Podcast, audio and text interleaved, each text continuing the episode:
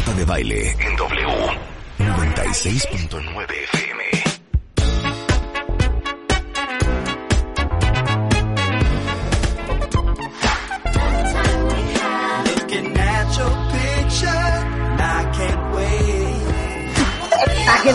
Muy buenos días, México.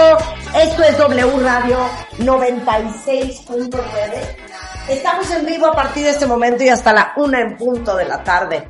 Buongiorno, Rebeca. Buongiorno, Marta. Qué buena rola, Rulo. ¿Cuál es esa? No me la sabía yo. Ah, es Tuxedo y se llama Back in Town. Wow. Les digo, Buenísimo. todos tenemos que tener un concilio musical. O sea, todos tenemos que tener un grupo de amigos que nos pasen música, más que nada, más Sí. que nada. En mi concilio ya les dije, está Miss, está Rulo, están mis hijas, estoy yo. Rebeca cuando juega Mátame esta, pero Rebeca nunca me ha mandado una eh, Leo Kurchenko no está, fíjate. Leo Kurchenko no está, no pudiese estar. Leo puede estar en el de español, en ese sí. Y, pero en el español, en el de Guilty Pleasures. Sí, y en el español de los setentas. ¿sí? Y en el español de canciones para ruquear. Exacto, 100%. 100%. Oiga, a ver, Rebeca, ¿qué quieres discutir el día de hoy? Quiero discutir que toda esta semana he estado viendo películas de sustos. ¿Qué tal? Vamos a ver una película de sustos. Y Yo digo, vamos a ver una película de terror. una película de miedo o una película de sustos, pero toda la estructura, Marta, Cuentavientes, Rulo, Constanza, Willy, es la misma, hija. Es la misma Cuentavientes. Siempre, siempre, siempre pasa exactamente lo mismo. Lo que yo no entiendo es que si ya sabemos y son tan predecibles estos, estos este, clichés, ¿no? Clichés de películas de terror, ¿por qué nos asustamos? O sea, ¿sabes? ¿Por qué gritamos de ¡Ah! O sea, échenos cuentavientes todos, todos esos momentitos en donde ya sabes lo que va a pasar, es obvio que va a pasar, y aún así echamos el susto o echamos el grito, ¿sabes?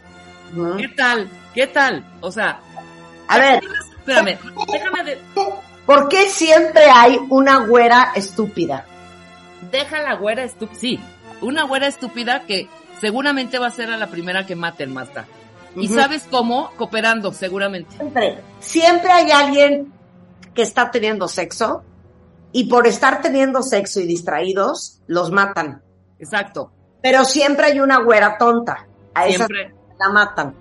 Siempre hay una güera tonta. Y siempre hay un alguien de algún grupo de, de alguna de, de minorías, ¿sabes? O sea, siempre.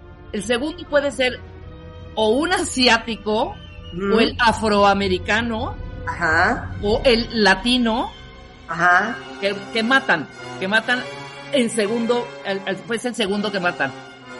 Un día vi a, ¿te acuerdas de este? ¿Cómo se llama este? Ay, ¿cómo se llama el que hizo Footloose?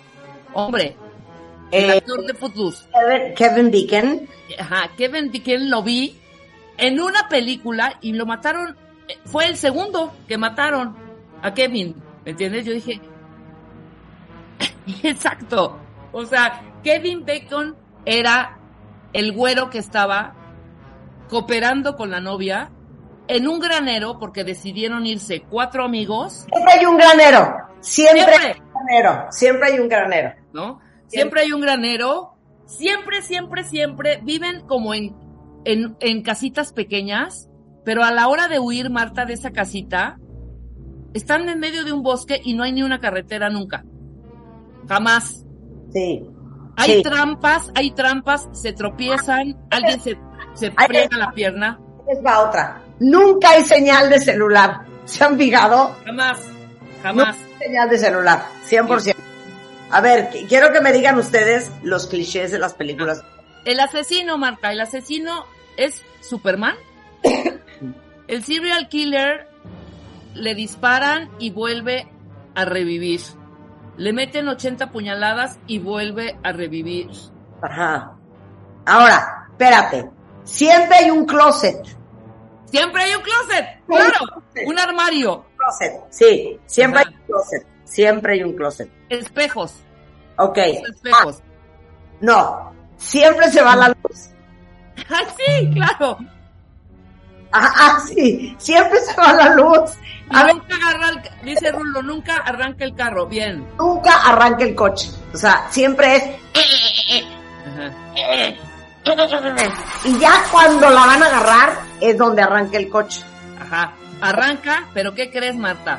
Ajá. De pronto, del vidrio de atrás, Sí. entra el asesino.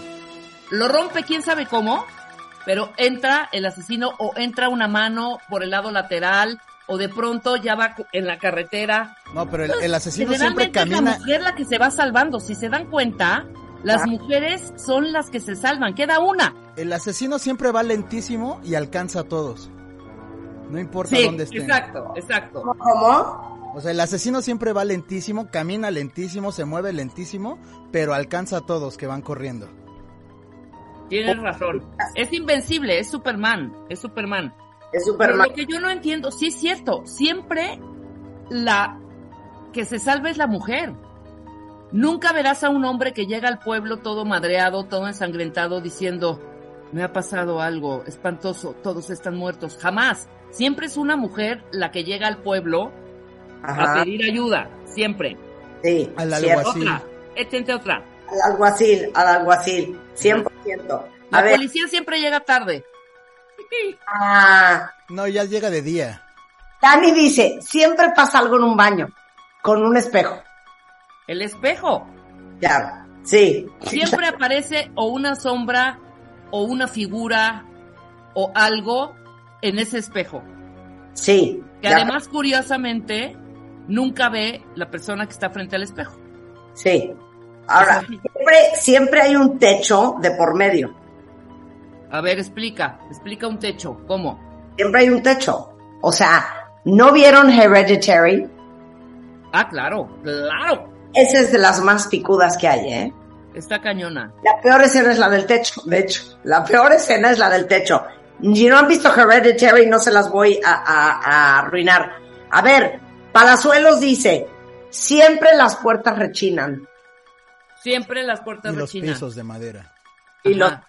claro. Siempre hay un ruido que crees que el asesino y no. O es un gato que entró por la ventana o un perro que entró por la puerta de la casa. Claro. A ver, Jaime Pérez dice, la víctima nunca mata al asesino. O sea, el asesino se vuelve a levantar una y otra vez. Eso es cierto. Claro. Si lo tiran al lago, sale del lago. Si Claro. meten 300 balazos, se Oye. levanta. Jaime Paredes tiene esta.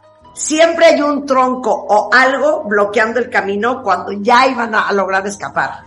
Exacto. ¿Estás de acuerdo? O se atora o, o choca el coche o te tro- O se el, o tropieza. el venado sale de la carretera.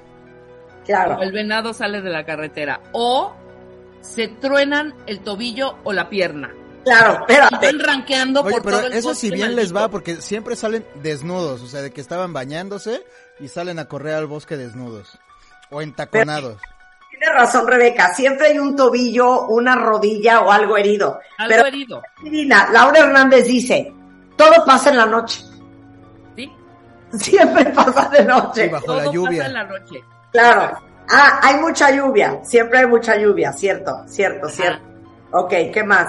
Ya dijimos que casualmente ningún teléfono funciona, ni el celular, pero tampoco el de casa.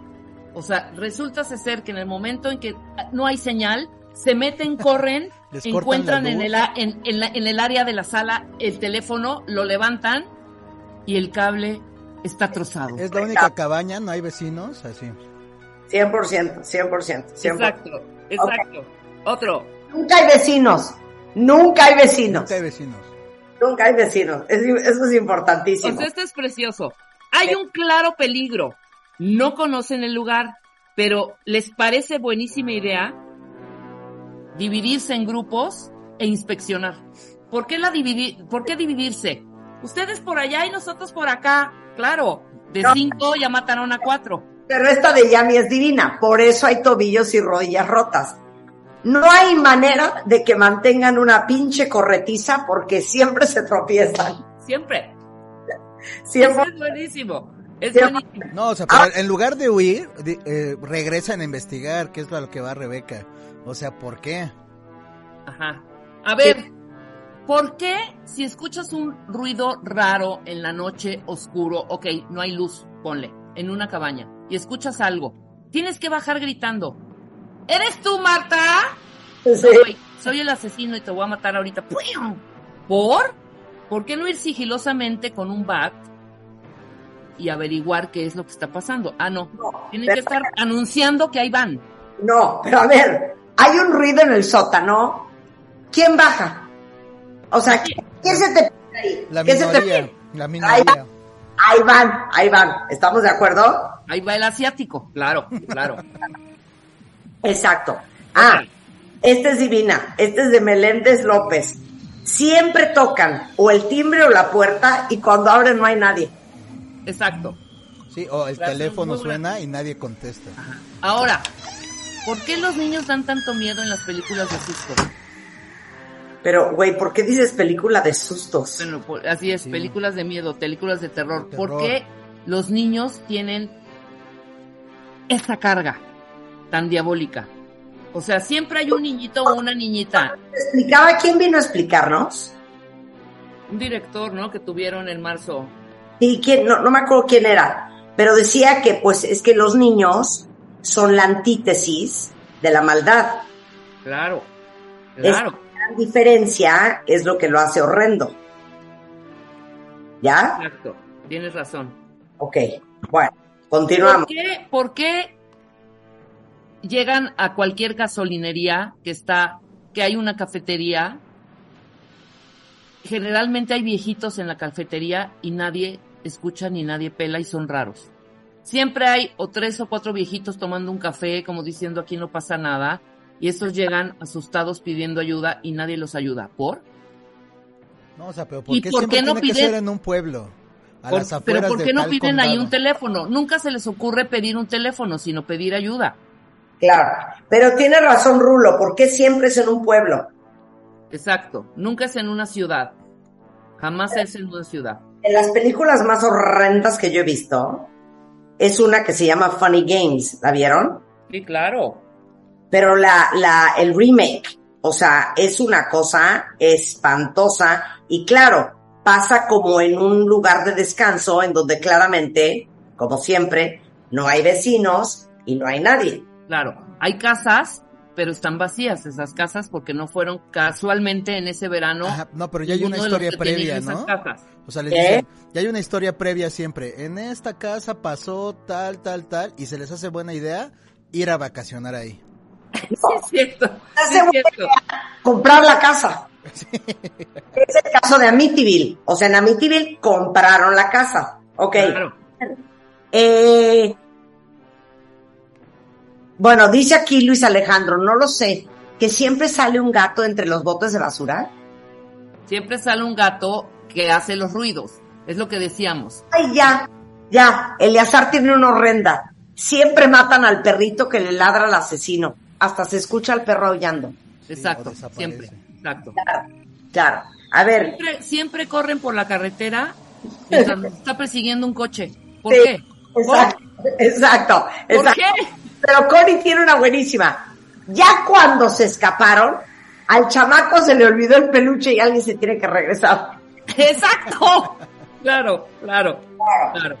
A ver, ah, ah, nunca hay vecinos que se den cuenta de lo que está pasando. Así se dest- destruye el pueblo. Ajá. Es que una Sí. casa por pueblo. Claro. Oye, Betty dice que Hereditary se le hizo pésima. Yo no puedo creer Hereditary. No, Sí, no, yo no puedo creer, esa es una, una joya, está súper bien hecha. Claro. Ah, dice Jaime, a la güera siempre le dicen, tú quédate aquí, no te muevas.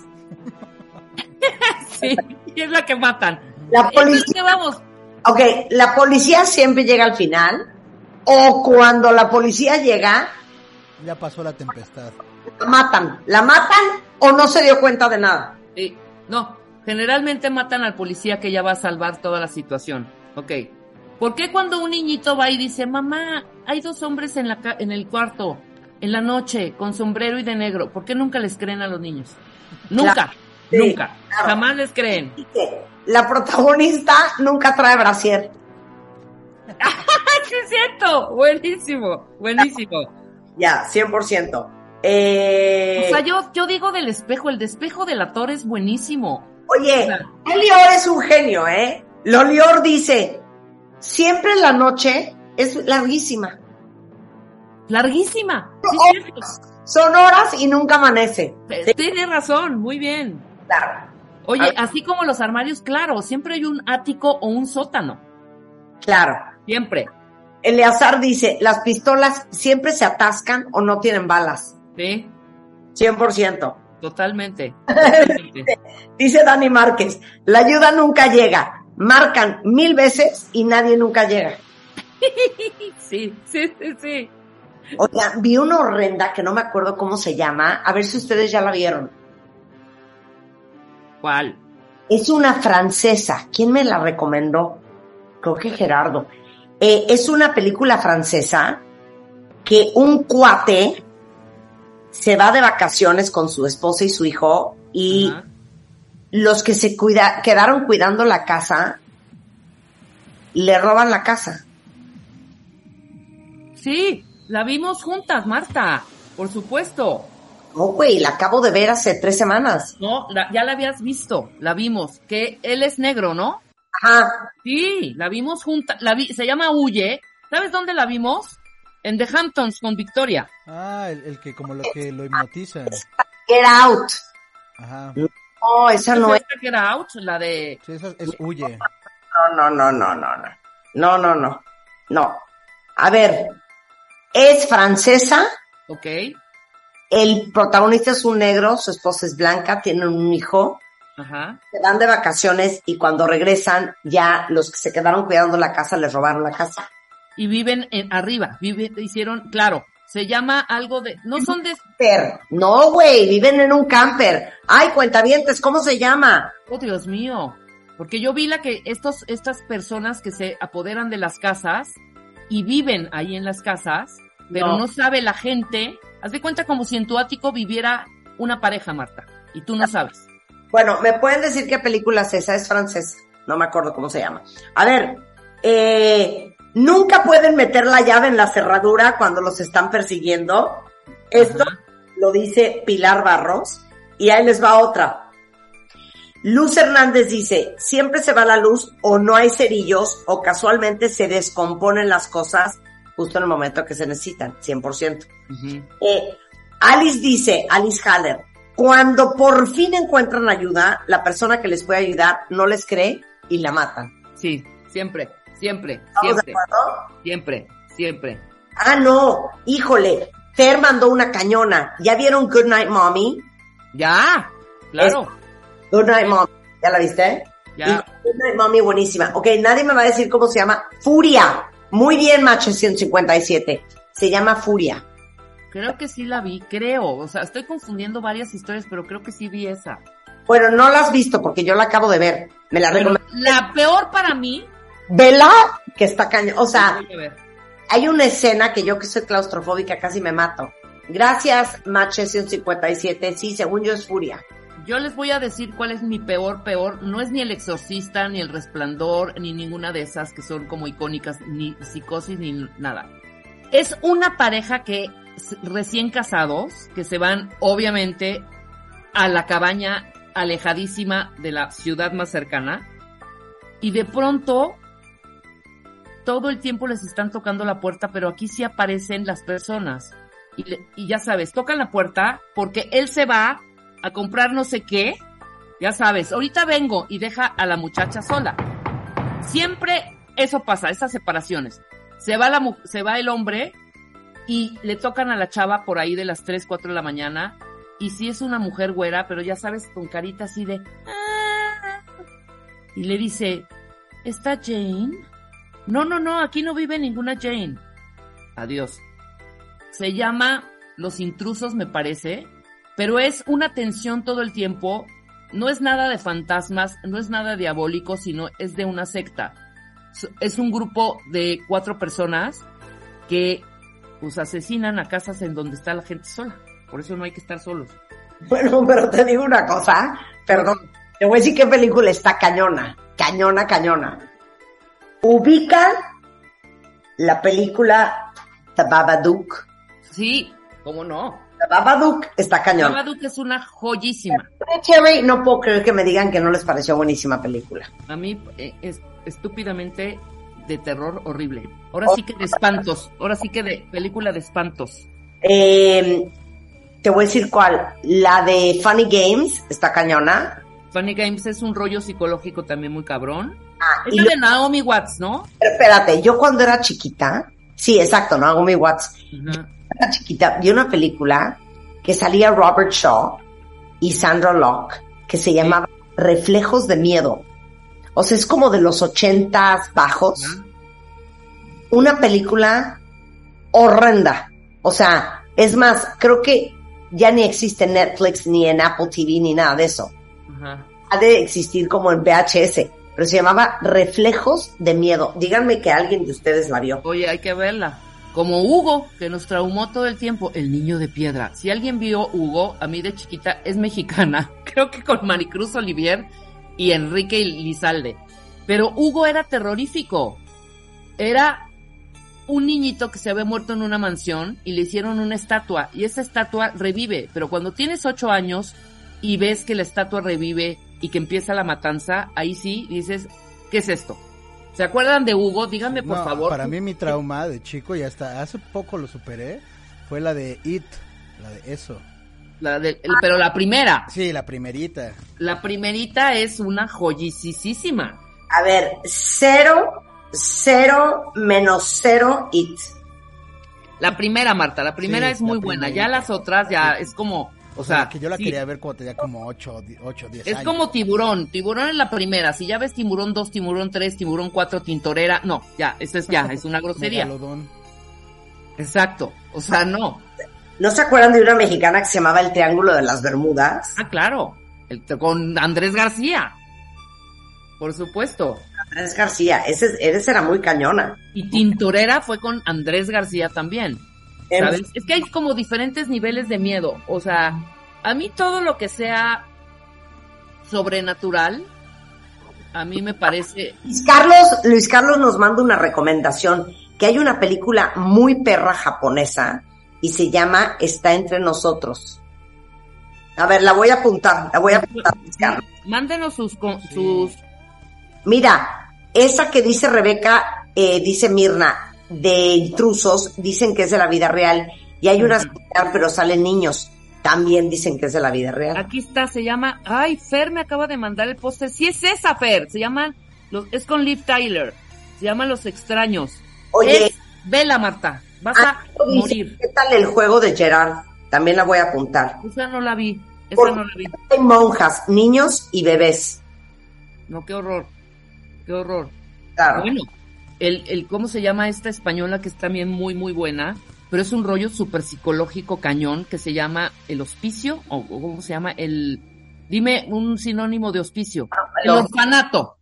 El orfanato. Pero esta, de verdad, véanla con súper, súper, súper eh, enfocados, porque es el, la mente de la mamá del chavito. O sea, realmente. Se llama El Orfanato es española, pero todo el mundo va a creer, es de fantasmas. No, es súper cañona. O sea, eh, eh, de verdad la mente del, del, del, del humano es puta, lo que puede lograr, ¿eh? Para de verdad hundirte o llevarte al éxito. Pero vean, por favor, El Orfanato, la española, que es buenísima, buenísima. Ok. ¿Qué más? Ya le vamos a poner a trabajar. A ver, viene Diego Angulo, cuentavientes. Vamos a hablar de una cosa que se llama divertículos. También de susto. También de susto, ¿eh? Divertículos en el estómago, en la panza. Vamos a hablar con Mario Guerra, ¿cómo afectan las redes sociales tu relación? Uy, yo les tengo una historia genial.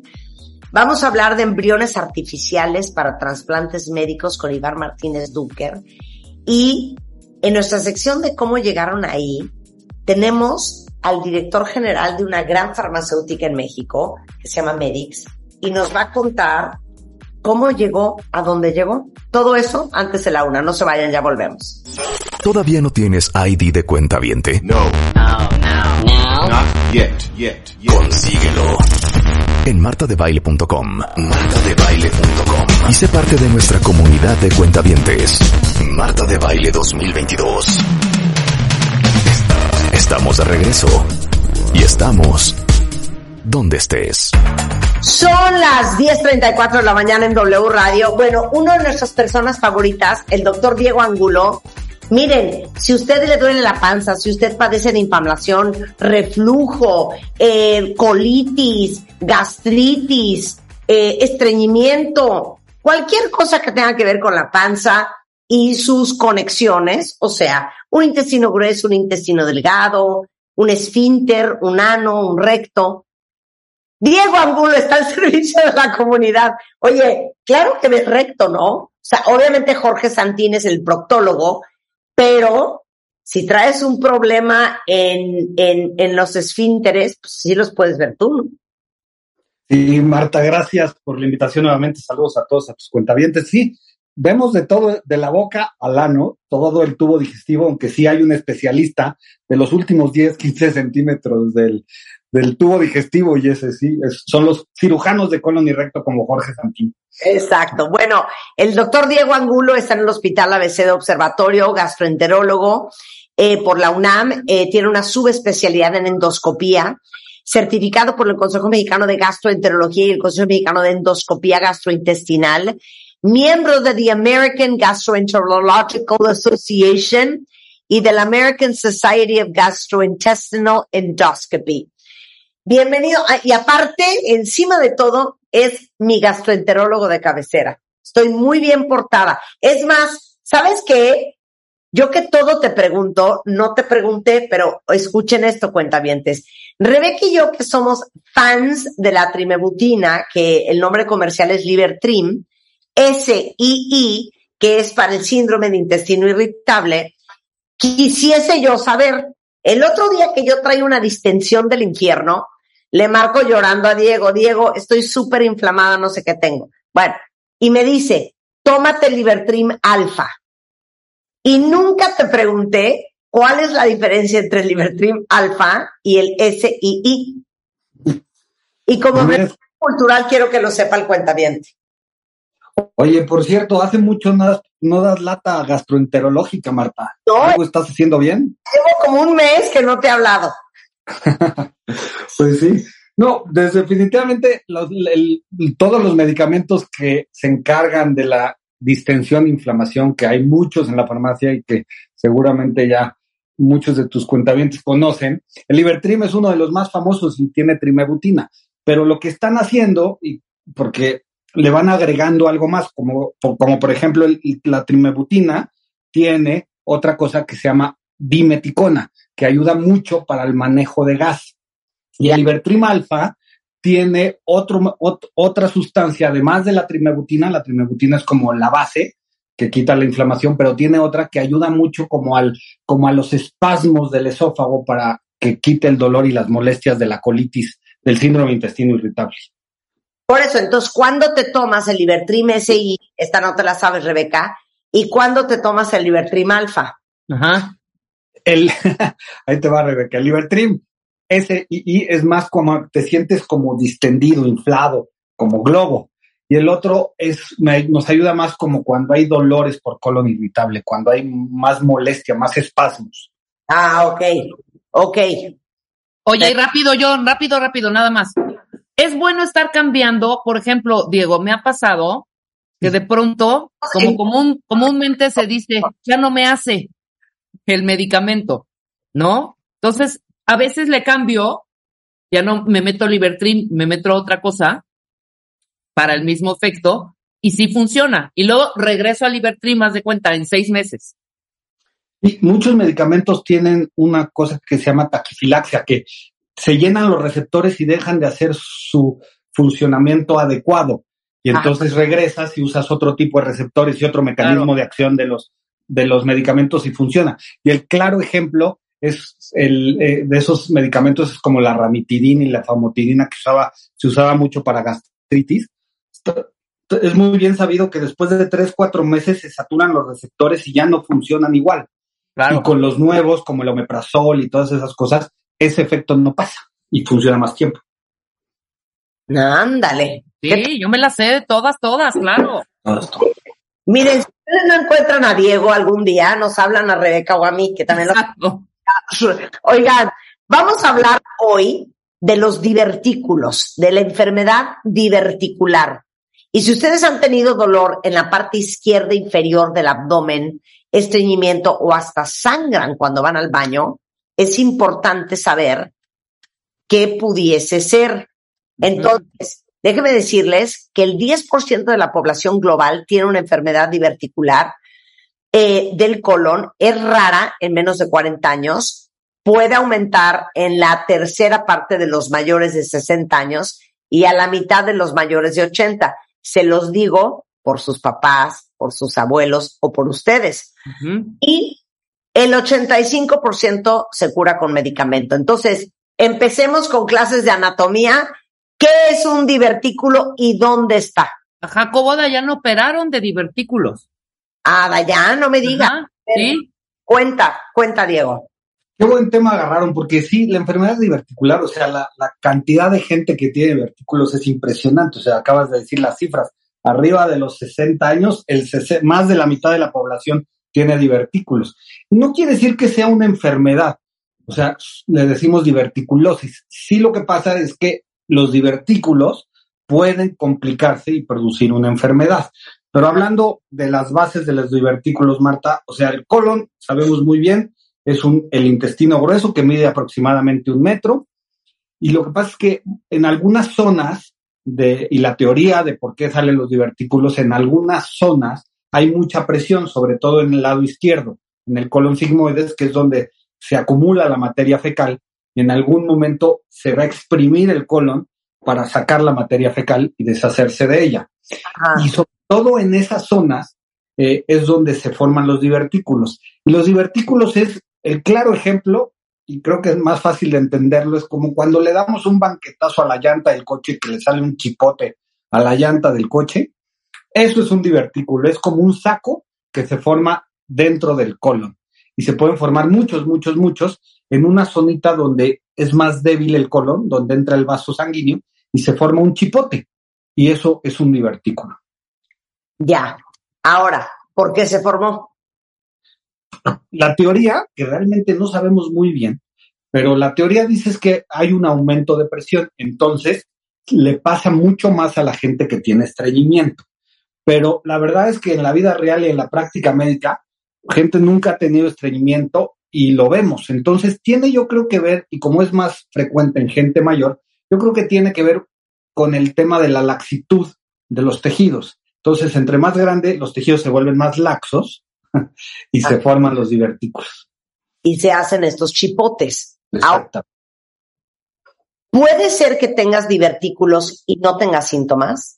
100%. La mayoría es un hallazgo que encontramos ya sea en una colonoscopía o en una tomografía o en a veces en algún otro estudio. La gente le, le reportan en su estudio enfermedad diverticular y la gente no tenía ni idea. Te digo, hay muchísima gente que, la, que tiene estos divertículos y a veces ni se entera ni le dan problemas nunca. Ok. ¿En cuántos años sale un divertículo? Generalmente, y creemos que son espontáneos, porque como aumenta la presión y salen los divertículos, o sea, porque lo que se infla. haberte hecho una colonoscopía y una endoscopía hace cinco años y la próxima vez que te la hacen puedes tener divertículos. 100%. Gracias, qué lindo. bueno, Marta, pues el cuerpo va haciendo, va, envejeciendo y los divertículos son pues un, un claro ejemplo del envejecimiento. Ok, ahora, hay diverticulitis simple cuentavientes y diverticulitis complicada. Explícame las dos. Ok, entonces, a, eh, a mí no, a mí no me gusta pensar que los divertículos son una enfermedad, ¿eh? porque son muy frecuentes y, y, y pueden nunca dar problemas, pero en cierto grupo de pacientes más o menos se calcula que entre 20, 30% pueden tener una complicación de divertículos, que ahí está la clave de, de por qué es importante saber que uno tiene o no divertículos. Los, realmente los dos problemas principales que pueden causar los divertículos son que sangre, que se erosione la pared y sangre el vaso y son sangrados que vas al baño con muchísima sangre y puede poner en peligro tu vida porque puedes ahí soltar muchísima sangre y necesitas transfusiones. O la otra, o la otra cosa que puede pasar, que es lo que mencionas, es una cosa que se llama diverticulitis, que se tapa el divertículo y se hace una microperforación. Y eso puede llegar a una peritonitis y puede salirse materia fecal, en el peor de los casos, al, al peritoneo, y es una cosa grave, ¿no? ok, y entonces, pero el 75% de los casos es diverticulitis simple. Sí, o sea, la mayoría de esas diverticulitis, ya que les pasó, el, la mayoría son que necesitan tratamiento médico y podrían hasta estar en su casa o, o un par de días hospitalizado y no tiene mayor complicación. Ok, ahora vamos con la diverticulitis complicadísima. Es que se forma, o sea, como está en el sigmoide, si se hace una, un agujerito en el colon, se sale materia fecal y entonces se hace un absceso. Entonces se puede formar nada más un absceso muy localizado y se forma ahí y entonces necesitas a lo mejor nada más un drenaje de la pus o necesitas una cirugía en forma para quitar el, limpiar y hacer un lavado peritoneal y a lo mejor quitar el pedazo de colon si la perforación es mayor, ¿no? Pero a ver, te puede dar el absceso, obstrucción, peritonitis, sepsis o sangrado diverticular. A ver, explícalos. O sea, Con o la... sea, es, es muy, muy curioso que nunca, eh, bueno, en medicina no hay nunca, pero la regla es que nunca se dan las dos complicaciones. O sea, o sangras o Ajá. produces una diverticulitis, que para fines prácticos, digámoslo así, es como una apendicitis. O sea, se tapa el apéndice, se empieza a inflamar y puede ser que pues, te quitan el apéndice y punto se acabó, o puede ser que se haya perforado el apéndice y se produce una peritonitis que es mucho más complicado. Y eso pues te puede dar una sepsis y entonces requieras de como mucho más apoyo hospitalario que otras cosas. El grado en que te da la diverticulitis es el grado de, de gravedad del paciente. Ya, Tú lo dijiste bien, el, solo el- muy poquita gente hace diverticulitis muy graves. Realmente el paciente llega con dolor en la, en- como en la parte izquierda, como del lado izquierdo del ombligo, un poquito por arriba del huesito de la cadera, con un dolor muy clavado en ese punto, algo de fiebre y claramente cuando camina, cuando se mueve, el dolor es mayor. ya. Ahora, pregunta. ¿Es normal sangrar cuando vas al baño 100% no, no es normal. no? Un 100% no. Y lo que pasa es que es muy común tener hemorroides y en gente estreñida, pues, y, y- pueden los pacientes no ir al doctor en años porque piensan que es normal. Pero hay cosas, otras cosas que sangran. Y eso es importante descartarlo, como divertículos, como cáncer de colon, como algunas otras úlceras dentro del colon. Entonces no puedes decir, ay, yo sangro de hemorroides y punto, se acabó. ¿Cómo sabe el paciente que son hemorroides sin ninguna otra cosa? Ya. Ok, siempre si sangras hay que ir con el gastro. Y yo creo que de arriba de los 60 años, podría decir Marta que el sangrado, un sangrado importante, y generalmente el término médico se llama hematoquesia, que es como sangre mezclada con la materia fecal. Ajá. Este, el- la principal causa de sangrado en gente mayor son divertículos. Ya. Y, y nos ponen a temblar en los hospitales porque sangran y sangran y necesitan paquetes de sangre y necesitan eh, a veces terapia intensiva porque sangran muchísimo los divertículos. Dios de mi vida. Oye, ahora, ¿cómo es el tratamiento y cómo te diagnostican diverticulitis? Diverticulitis, la verdad es que clínicamente es muy fácil sospechar en la... Si el paciente ya conoce que tiene diverticulitis, todavía nos hacen el camino más fácil. Pero si no, es el paciente que llega, que empezó con dolor muy clavado, como en la ilíaca izquierda, o sea, en el cuadrante inferior izquierdo, que además tú aprietas y cuando sueltas le duele más. Ese es un signo de alarma siempre en, en gastroenterología, que al soltar rápido el abdomen duele un poquito más, le llamamos rebote. Eh, el paciente tiene como febrícula, como malestar general, este, y no se quita el dolor con, con analgésicos habituales. Entonces, el mejor estudio que tenemos para confirmar nuestro diagnóstico se llama tomografía. Lo metes al tomógrafo, le hacen cortes y vemos cómo un divertículo y alrededor está inflamado. Eso generalmente es etapa 1, le das antibióticos una semana y el paciente se cura. Órala. ¿Y tan se acabó? Y tan tan se acabó si lo agarras en etapas tempranas. Claro. Y ¿Y, te aguantas y demás. ajá, y cuando hacen cirugía, ¿cuál- ¿cómo es la cirugía?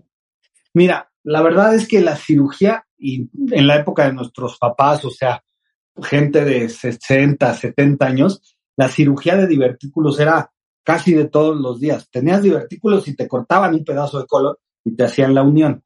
Hoy en día la verdad es que somos mucho más conservadores porque sabemos que si hay sangrados, que si hay este, diverticulitis hasta complicadas, podemos manejarlas sin ser tan agresivos en los tratamientos.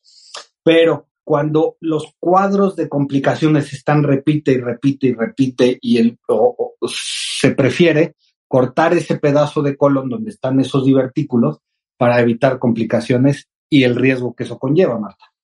Ok, sensacional. Bueno, a ver, quiero ver nada más si hay preguntas antes de dejar ir de los cuentavientes. Miren, aquí hay varios que han tenido divertículos, ¿eh? A ver, eh, mi esposo tuvo diverticulitis y ha sido un viacrucis. Ha tenido más de ocho operaciones en dos años. Y desde ese tiempo tiene una ileostomía. Nunca padeció de nada y fue de un día para otro literal. Pero ¿cómo ocho operaciones en, en, en- dos años? Sí, seguramente. eh, eh, la verdad es que la complicación que hay en la cirugía de divertículos y prácticamente en todas las cirugías donde cortan intestinos, la anastomosis, que es lo que llamamos cuando los cirujanos pegan intestino con intestino, eh, es muy delicada eh, y a veces no pega y entonces se abre y entonces tienen que reoperar a los pacientes, que yo creo que es lo que le pasó al esposo de tu cuenta Marta. Ay.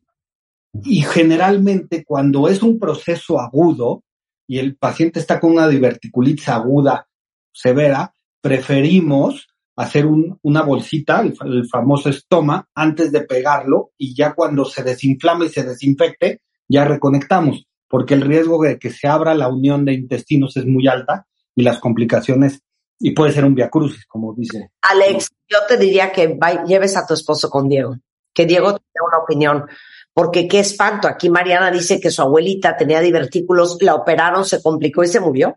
Wow. No, no, no. Dios de mi vida. Por Con favor. con las cirugías tenemos que ser muy, muy este, conservadores. Cuando se necesita, se necesita y es una maravilla. Pero no todo paciente con divertículos se tiene que operar. O sea, Claro, porque porque, dice, a ver, su mamá ya le hicieron dos operaciones. En la primera le quitaron 20 centímetros y en la segunda otro tanto. ¿Por qué, la, ¿Por qué estoy oyendo más de una operación para los divertículos? Di la verdad, Diego. No, y ese es un, eh, eh, lo- ese es un tema muy, muy controversial porque, por ejemplo, ya hablamos de diverticulitis y es mucho más fácil localizar. Hazte cuenta que hay gente, hay pacientes que tienen no uno, dos, tres, tienen 40, 50, 60 divertículos. Y entonces, cuando hay una diverticulitis es muy fácil saber la zona y saber dónde está el problema y es mucho más fácil operar. Pero a veces cuando sangran, eh, no sabes qué divertículo sangró. O sea, te metes y ves mucha sangre y a veces es muy difícil localizar exactamente el divertículo entre cientos, cuál fue el que sangró. Entonces, si tú mandas a operar ese paciente, imagínate que no quitas el segmento del divertículo que está sangrando y pasa.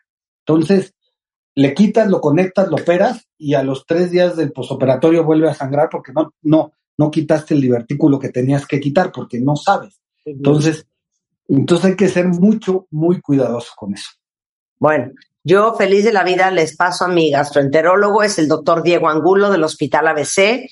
Eh, el teléfono es 5552 72 4919 o 5552 71 9293.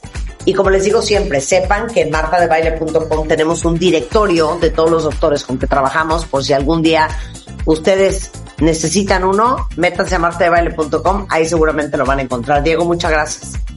Gracias a ti, Marta. Saludos a todos. Igualmente. Empezando del corte, Mario Guerres en la house.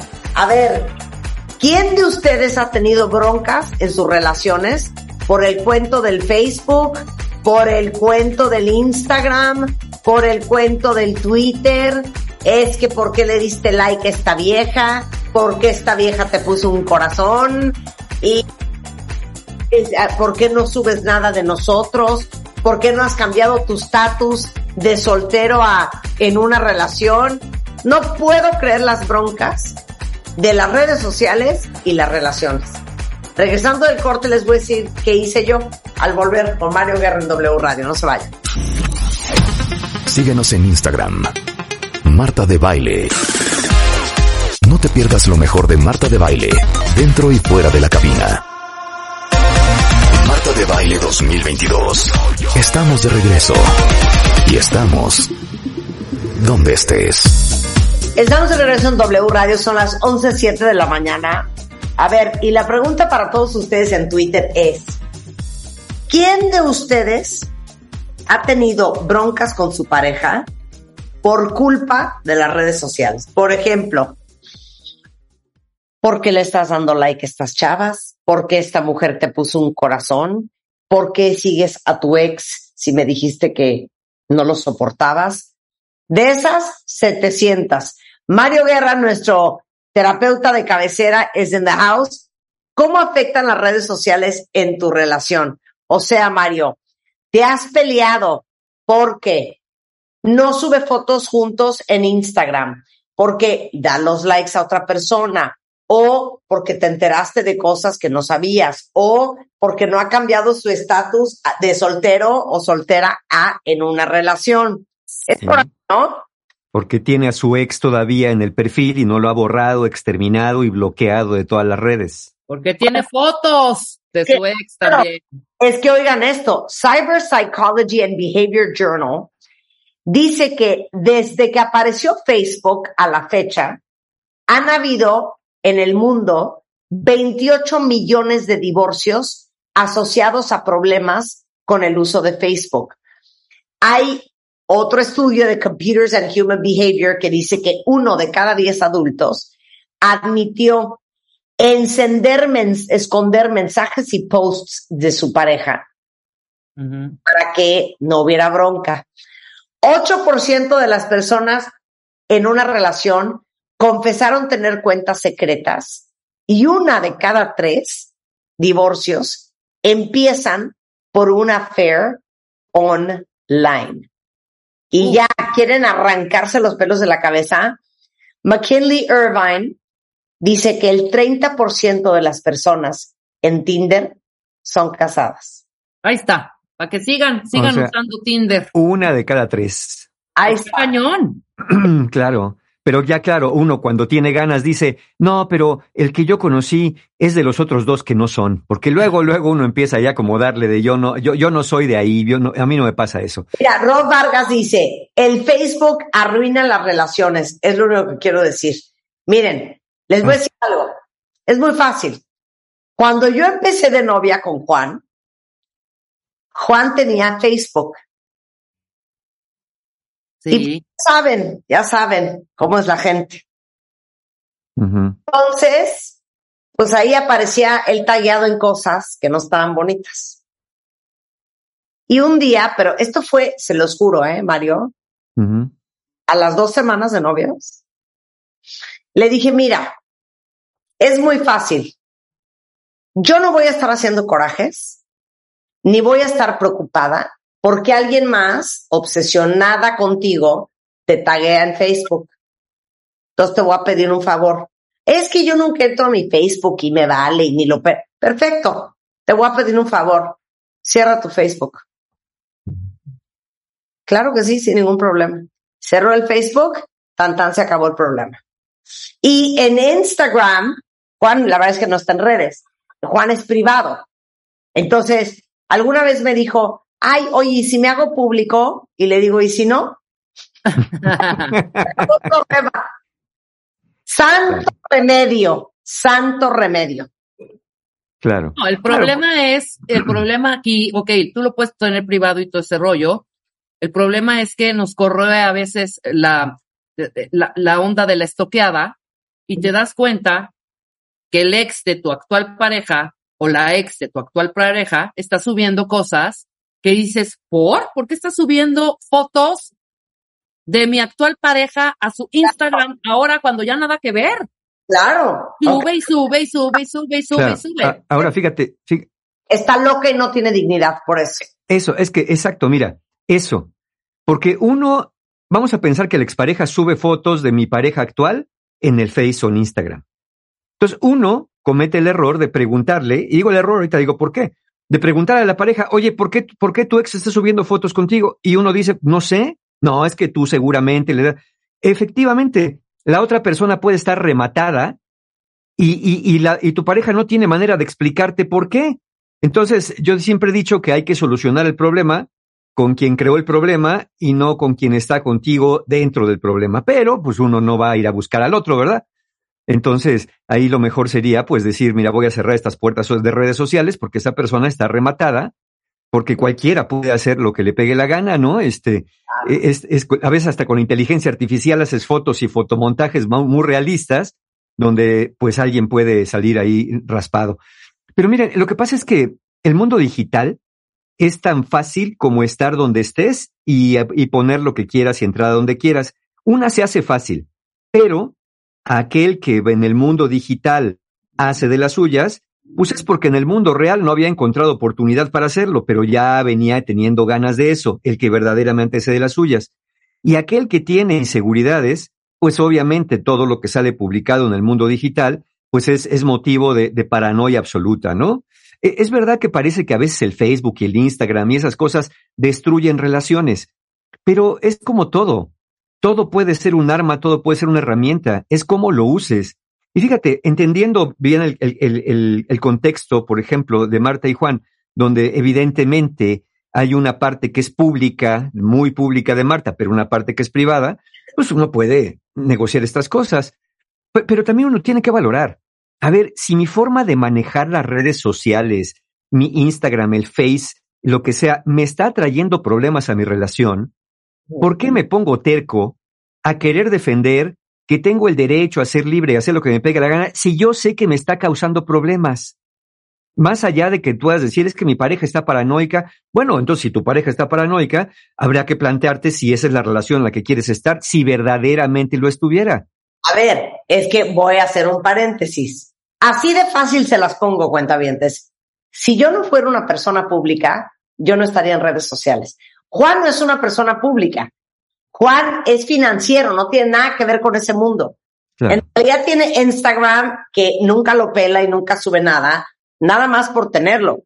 Pero en realidad, yo no sé cuál es el interés de la gente de estar en redes sociales. Miren, cuando a mí me ponen en mis posts, eres mi sueño, estás buenísima, wow, y me ponen unas barbaridades, Juan lo lee y se muere de risa. Pero podría tener una pareja como la de Nesha Rodríguez, que dice que le pusieron dos fueguitos en una foto y su pareja le contestó al chavo, compa, si tanto te calienta mi mujer, ven por ella para que te apague lo caliente. Aquí te esperamos. Ay, qué horror, qué horror. O sea, ¿que- ¿quería hacer un trío o qué? No, no, no, o sea, Ah, como, perdón, porque como dijo, te esperamos, dije, pues vaya a ser. no, para ponerle una, Ah, ok, ok, ok. lo que voy es, si eres una persona pública en redes sociales, Ey, te expones. una pareja, si Juan fuera muy celoso, ya me hubiera divorciado. Sí, te, te expones a muchas cosas, desde cosas así hasta agresiones, eh, haters, etcétera, etcétera, ¿no? Es- es- estás expuesto, pues. Claro, totalmente. Y uno entiende que eso viene de allí, ¿no? De esa, de esa exposición y fantasías de otras personas.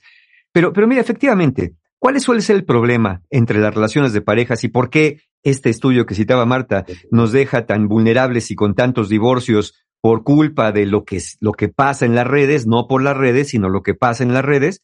Bueno, es, a ver, varios factores. Puede haber una sobre o subexposición. Por ejemplo, a lo mejor a ti te parece que tu pareja publica demasiadas cosas de su vida o incluso de la relación tr- entre ustedes dos y no te gusta que haga eso. Cosas que para ti pueden ser muy íntimas, o que consideras que no deberían andar compartiendo con el mundo, que por qué el mundo tiene que enterarse. O, por el otro lado, la queja muy común, que tu pareja no publica nada de tu relación contigo o incluso se resista a subir fotografías de ustedes juntos. Que a mí esa, esa actitud de ¿por qué no subes fotos? ¿Por qué no pones que estás en una relación? Es la versión posmoderna de voy a marcar territorio. Es Ya. como hacerte pipí afuera de, de la casa o en el árbol para marcar que esto es tuyo, ¿no? Entonces quieres que los demás sepan que estás en una relación para marcar territorio. Es Pero- esta versión de, donde quieres tener la propiedad del otro. Claro, porque aquí dice una cuentaviente que ella sí está ardida de que su esposo, por lo que entiendo, no ha subido ni una foto con ella, ni la de la boda. Ahora, hay que ver esto, ve- vean esto en contexto, cuentavientes. Yo puedo entender que es motivo de una conversación si tu pareja sube fotos hasta de lo que hizo en el baño en la mañana y no sube fotos contigo. Pero si tu pareja no suele subir fotos de su vida personal, ¿por qué sí habría de subir esas? Es decir, vamos a ver el contexto. ¿Sube de todo menos de mí o no sube de nadie y tampoco de mí? Ahí habla más, en este segundo ejemplo, habla más de una necesidad personal de que todo mundo vea a que sea un hábito negativo de la pareja porque de todo sube menos de mí. Que por cierto va el segundo elemento que provoca quejas. El que en las redes sociales, el manejo de las redes sociales puede despertar a los demonios de tus inseguridades. Sí. Celos, envidia, ansiedad, son los demonios que despiertan en tu cabeza cuando no tienes una buena autoestima. Por eso, pero a ver, ya o liberarás o échalas a andar. Otra cuentaviente está igual ardida porque dices que siento que me esconde. Entonces, los que están ardidos porque su pareja no ha posteado fotos de ellos dos, ¿qué deben? A ver, por eso les digo, motivo de una conversación, oye, mira, vamos a ver tu perfil. Aquí tienes foto de tu tía, de tu mamá, de tu abuelita, del perro, del canario, de la popó que hiciste en la mañana y lo que desayunaste toda la semana, y no tienes una foto conmigo. Es decir, está visto que sí te gusta subir fotos, que sí acostumbras a hacerlo. Lo que yo quiero entender es por qué conmigo no. Pero van a ser el oso de su vida si vas a tener esta conversación y tu pareja te dice, es que no subo fotos de nada ni de nadie. A mí no me gusta exponer mi vida privada en las redes sociales. Entonces, ahí qué le vas a decir? No, pues a ti no te gustará, pero yo necesito marcar mi territorio y que subas fotos conmigo. Ahí sería una conversación un poco forzada porque te estás dando cuenta que no es lo que acostumbra, Ok, no es lo que hace. sube fotos de todo el mundo, pero contigo no. Ahí sí, ahí sí hay que tener una conversación y tratar de entender por qué no. Porque finalmente sí hay, hay un elemento que te pica y que tienes razón. ¿Por qué conmigo no? Porque si, te, si dices, bueno, a lo mejor sube fotos de paisajes. Yo tengo un amigo, tenía, tenía una pareja, que le reclamaba que por qué no subía fotos con ella si subía fotos de todo. Pero Eh. había que ver el perfil de mi amigo que subía fotos de comida, de animales, de una flor que le gustaba, de un atardecer, pero en sus fotos no había ninguna persona, Ya, ninguna persona. ok, está bien. Se vale. Entonces hay que entender el contexto. Ok. Entonces, mira, a, a la mejor, a la mejor, si tú eh, empiezas con celos, con estas ardideces, envidia y ansiedad, y te das cuenta que no es contigo nada más, sino es una conducta general, sí a lo mejor tendrías que ver cómo están tus inseguridades en esto y por qué tienes tanta necesidad de que tu pareja te dé un reconocimiento. Esto muchas veces es por el reconocimiento que no recibiste cuando eras niño o niña de parte de tus padres y no en las redes sociales exactamente, porque es por eso necesitas tanto reconocimiento público para ser visto vista como alguien que forma parte de unas de un sistema de amor romántico, familiar o como sea. Luego, también puede haber motivos qué es lo que comparte en esas redes que contigo no, y aquí sí está más difícil de entender, porque por ejemplo, las cosas que más arden y tienen cierto fundamento son estas. Mira, vamos a pensar que tú convives con tu pareja y se cuentan cosas, pero un día en una red social te enteras que anda triste, que anda enojado, que anda problemas económicos, que tiene un problema de salud, que a ti no te contó. Eso sí está más cañón, porque dices, a ver, ¿por qué le anda contando al mundo algo que tendría que haberme contado a mí primero si se supone que hay intimidad y confianza. Esa sí es de las cosas más difíciles de explicar.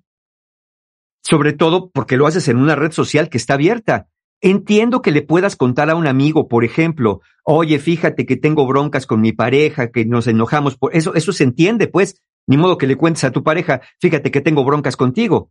Pero si vas a contar en una red social algo que a tu pareja no le has contado, ahí sí tienes más que tres y cuatro explicaciones que dar por Claro. qué demonios sucede eso. Claro. Mira, aquí hay varias que dicen que la solución para ellos fue no siguen a su pareja y su pareja no lo sigue a ellos en redes.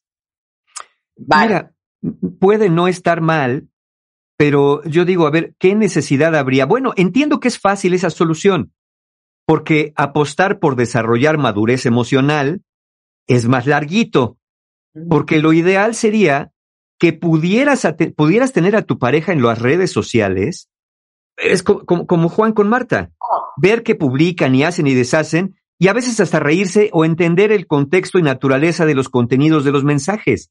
Claro. Entiendo perfecto, no está mal si sientes que no tienes la madurez emocional necesaria, que recurras a la evasión, a la evitación o a la negación de la realidad. Sí. La cosa es que el hecho de que no veas lo que pasa en el perfil de tu pareja no quiere decir que no esté pasando.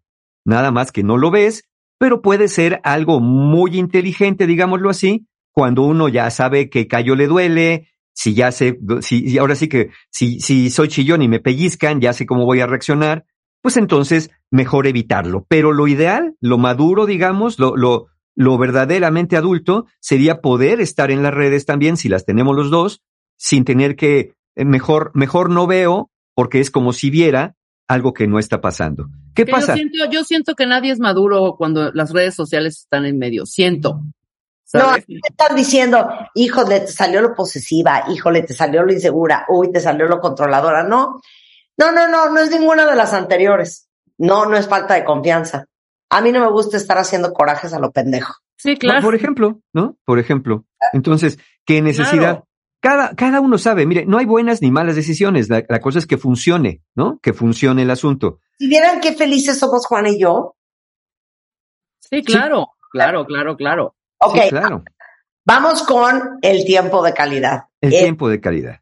Ese sí. sí problema lo tengo yo, para que veas. Juan está hasta la madre de que me la vivo en Instagram. Eh, ya sé.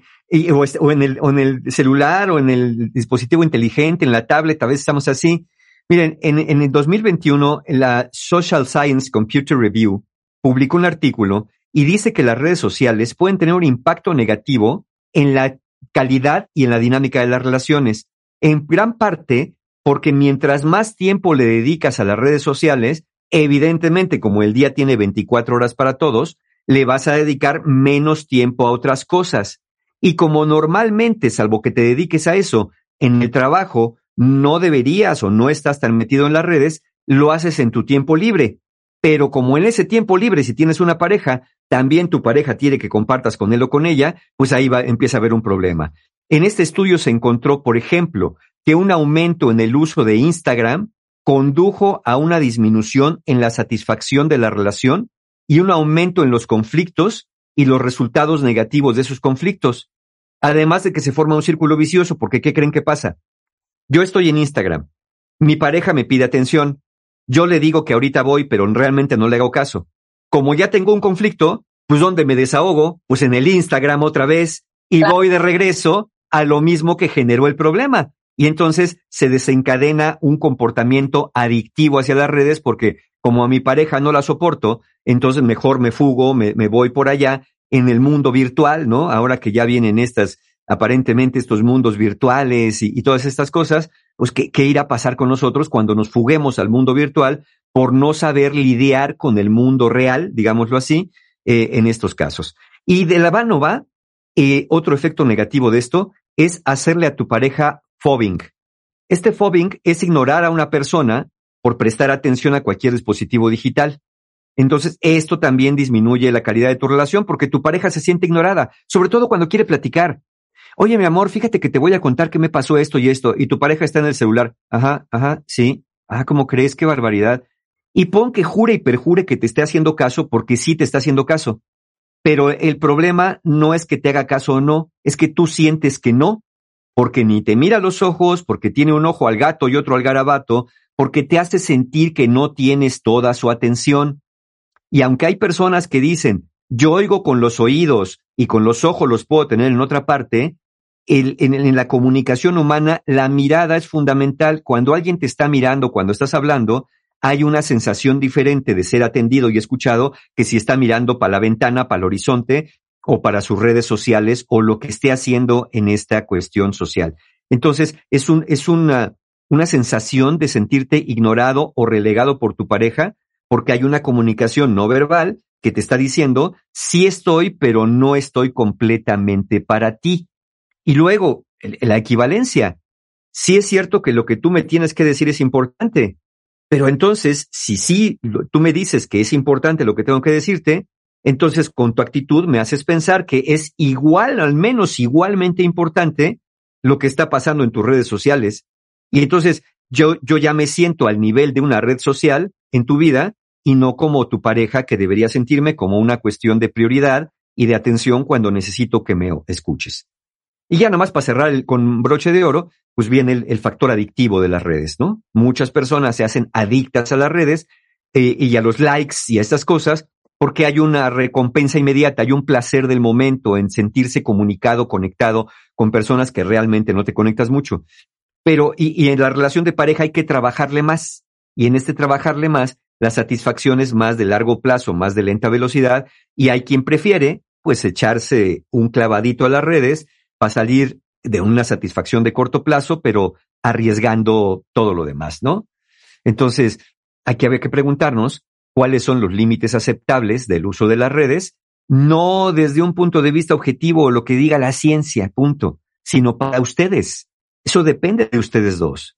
Por ejemplo, no deberías tener que estar revisando el teléfono de tu pareja cada tercer día o cada cinco minutos o estar espiando su dispositivo porque a ti te late que te anda picando los ojos. Eso no debería de ocurrir.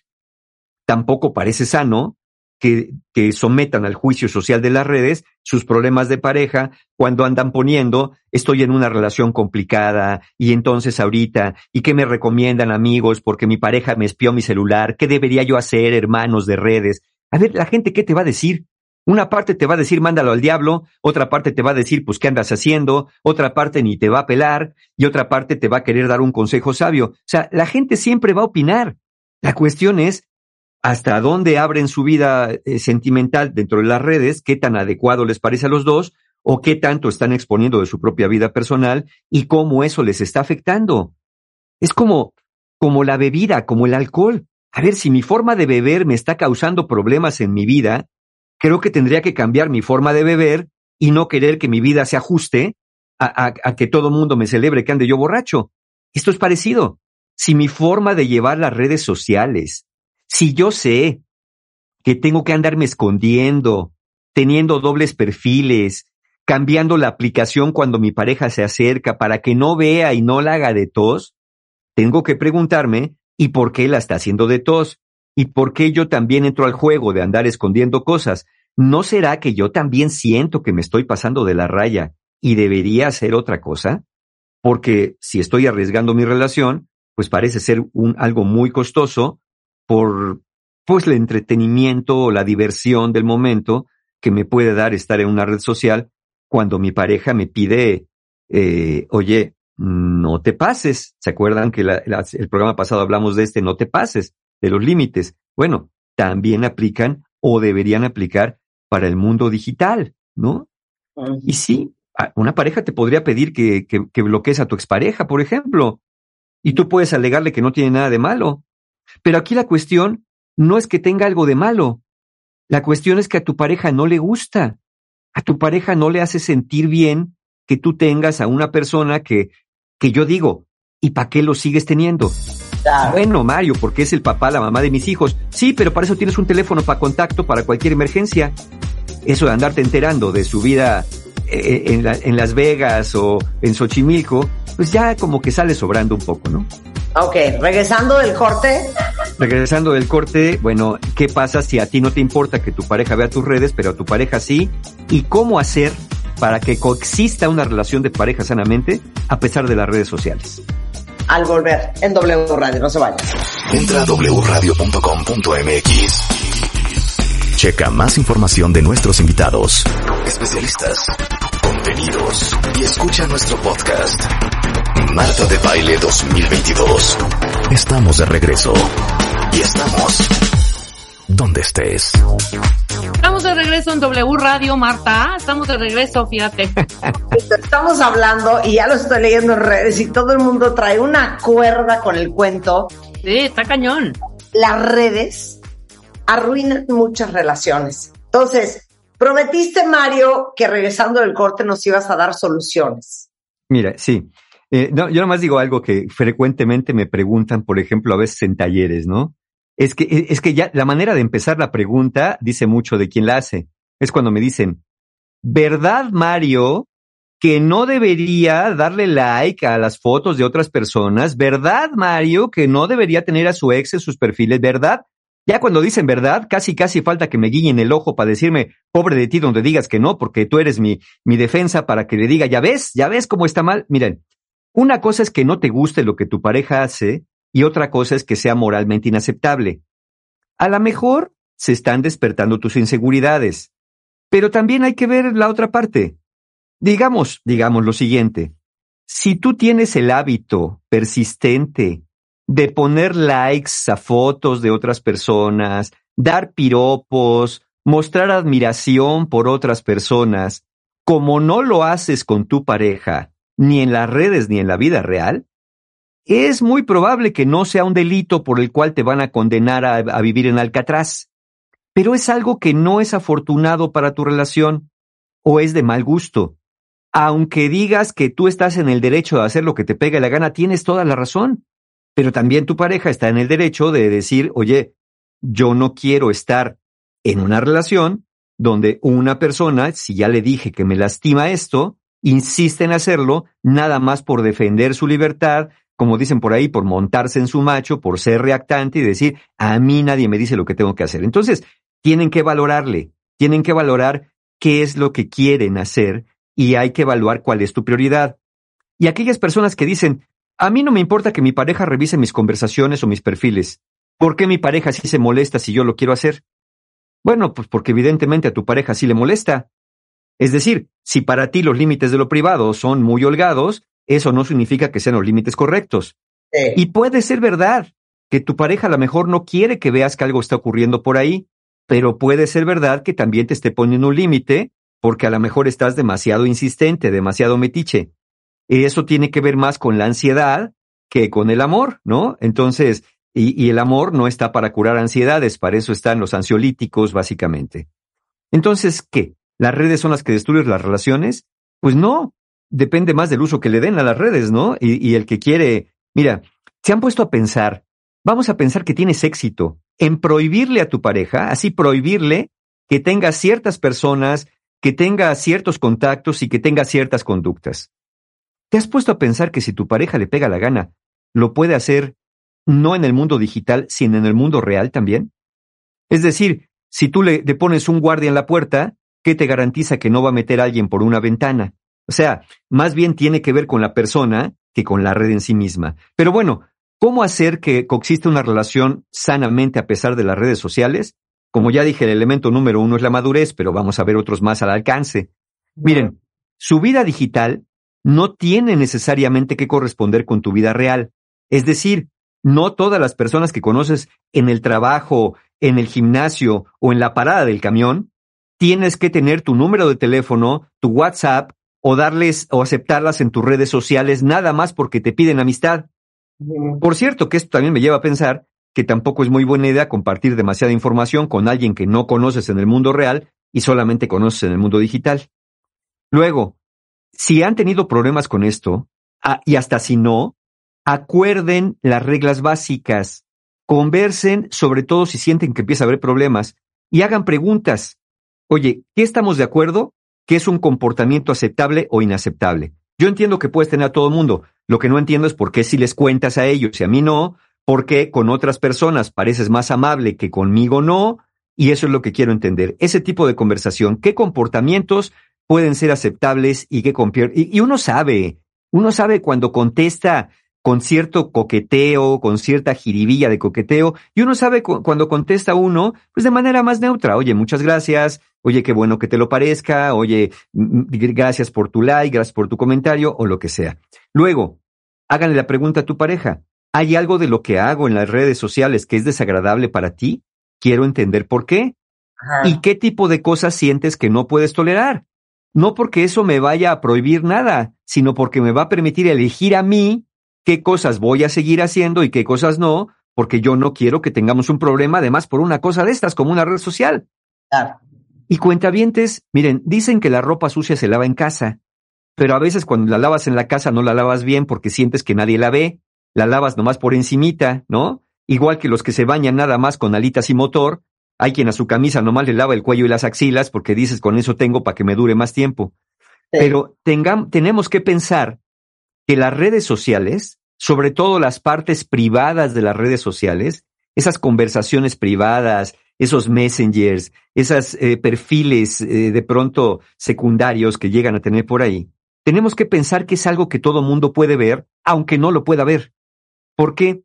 Porque caemos en el truco de pensar que ciertas partes de nuestras redes sociales son privadas y entonces ahí damos rienda suelta a todos también, todos los demonios que tenemos adentro, este, pues que, que pueden dañar la relación. Así que pregúntese cada uno, cuentavientes, ¿qué está pasando? ¿Sí? Si empiezas a tener chats privados o secretos con alguien, o te sientes obligado o obligada a tener un segundo perfil de Facebook, por ejemplo, donde ahí sí das rienda suelta a tus impulsos reprimidos. Entonces, ponte a pensar, ok, dices, bueno, nadie me ve, pero ponte a pensar, ¿y si mi pareja viera esto? ¿Qué sería? Sería, descubriría algo privado nada más que diría, oye, mira, nada más que tienes otro perfil, pero pues está bien divertido. ¿O qué diría tu pareja?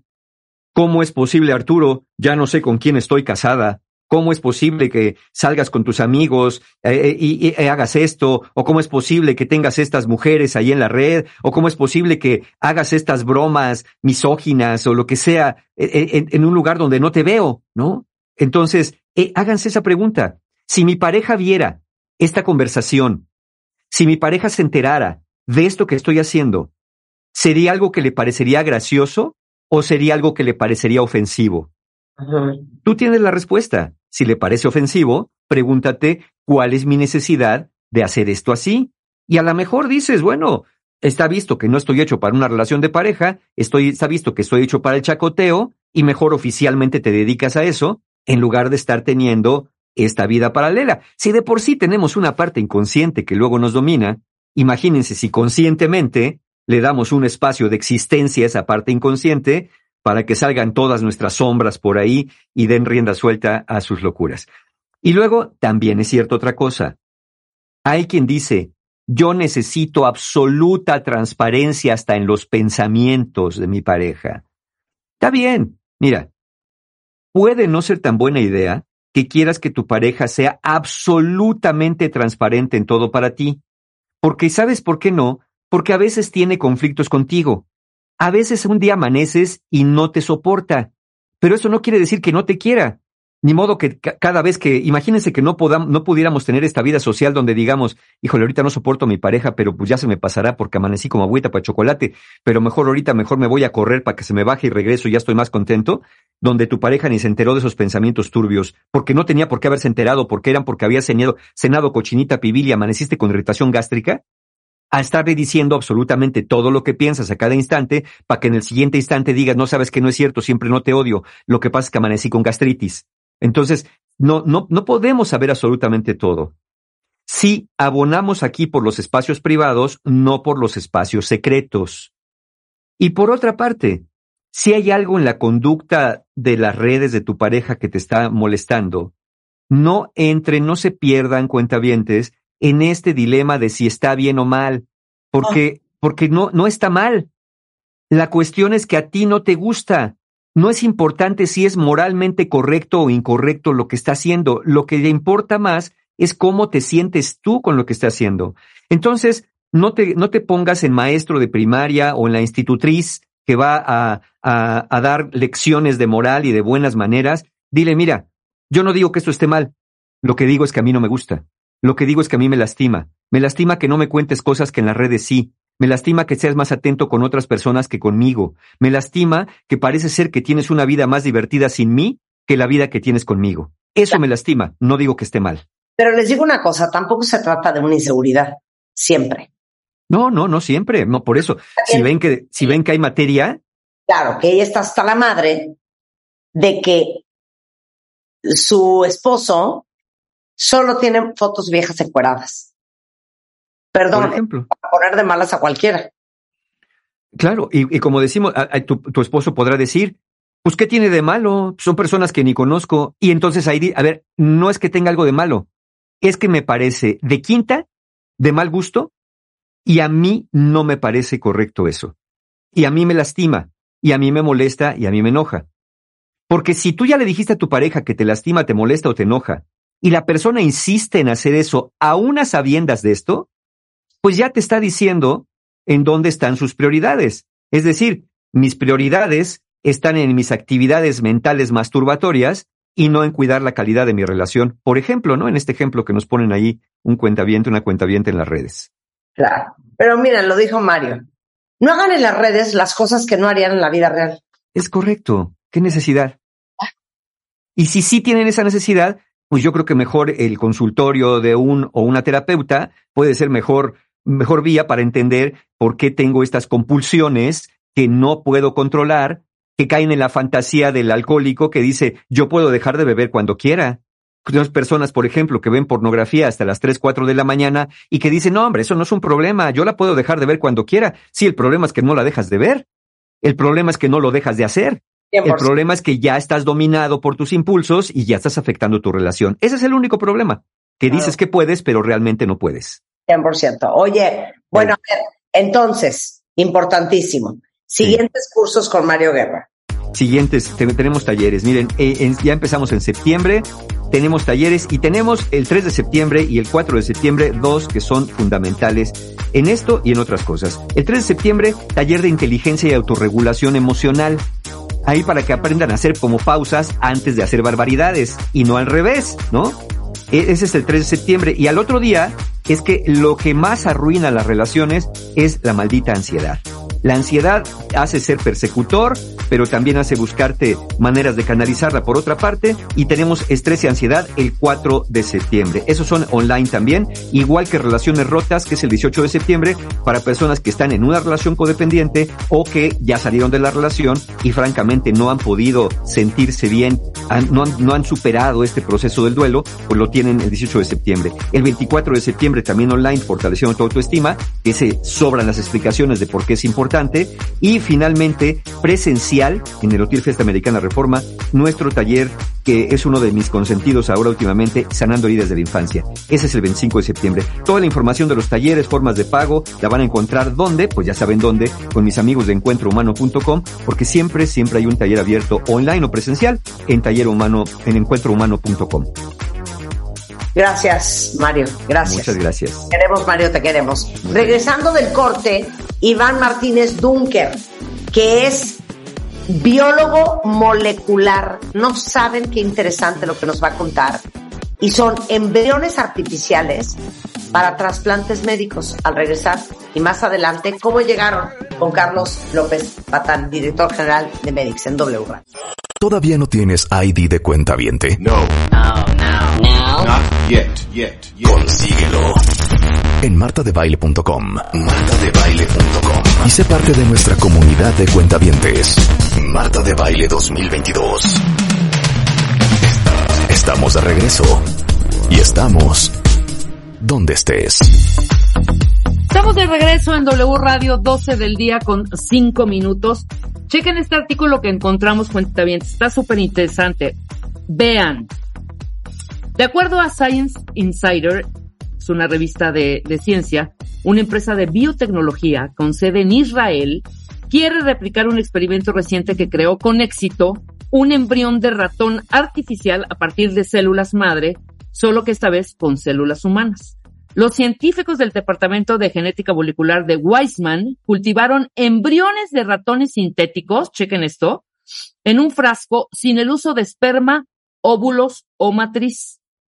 ¿Qué observaron estos científicos? Que los embriones eh, sintéticos tenían un corazón que latía, circulación sanguínea, el comienzo de un cerebro, un tubo neural y un tracto intestinal. Es por eso que hoy invitamos a Iván Martínez Tonker, nuestro biólogo molecular de cabecera y ya consentido de, esta, de este programa, para que nos explique un poco sobre todo esto, todos estos experimentos que se, se están haciendo, Iván, y qué aportaciones a la ciencia y sobre todo a la medicina regenerativa están, están armando, ¿no? O sea, esto va a velocidades impresionantes.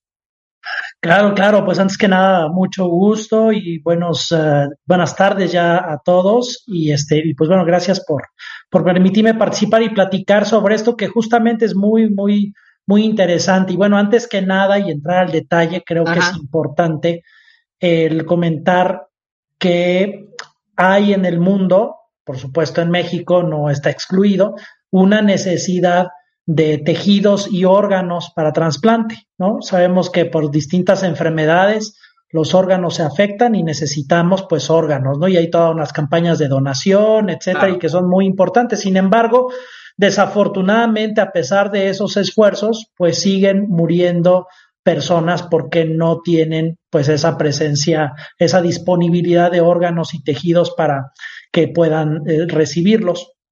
Uh -huh. Eso por una parte. Eh, otro concepto importante es que la población mundial está envejeciendo. Si nos vamos por ahí de los años 30 del siglo pasado, pues el promedio de vida estaba eh, por ahí de los años, de los 30 años, ese era el promedio de vida y ahora pues ya claro. está mucho más elevado, ¿no? Eh, esto, digo, está muy bien, sin embargo hay que entender que conlleva a una población que envejece y que envejece actualmente pues con enfermedades. Lo ideal sería sí seguir envejeciendo pero sin enfermedades o tener más cumpleaños pero sí, sin enfermedades que se estén acumulando. Claro. Entonces esto lleva pues a, a, una población que está envejeciendo y que tiene pues distintos tejidos y órganos que naturalmente por ese envejecimiento están enfermando. Uh -huh. Y bueno, pues hay toda una serie, un área de la investigación científica que tiene que ver con regenerar el cuerpo y que bien lo comentaste, está esta disciplina, una, digamos, de las más recientes en el área de salud y más crecientes, que es la medicina regenerativa, que promete pues justamente estar regenerando los órganos y tejidos de nuestro cuerpo. Entonces, frente a esa necesidad y a la investigación que se hace, bueno, pues tenemos este grupo, este grupo de Israel, del doctor Hanna, uh -huh. que digamos, tiene dos eh, grandes eh, avances en, dentro de muchos que se han logrado. Uno de ellos fue en el 2021, el año pasado, el poder crecer embriones afuera de un útero.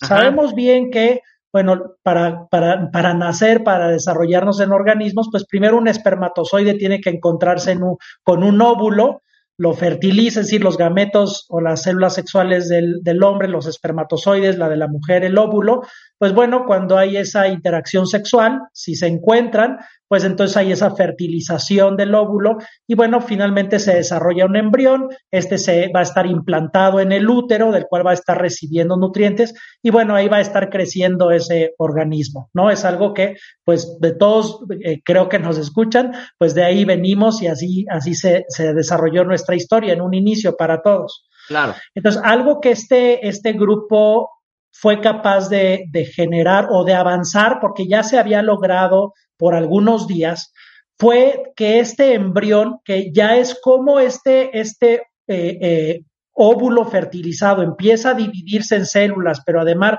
estas células ya empiezan a tener eh, diferentes mensajes y empiezan a hacer capas que cada una tiene mensajes para después desarrollar un organismo. Es decir, se empieza a generar ya una complejidad de muchas y muchas células que se van dividiendo y dividiendo y dividiendo y especializándose en distintas funciones para formar nuestros órganos, etcétera.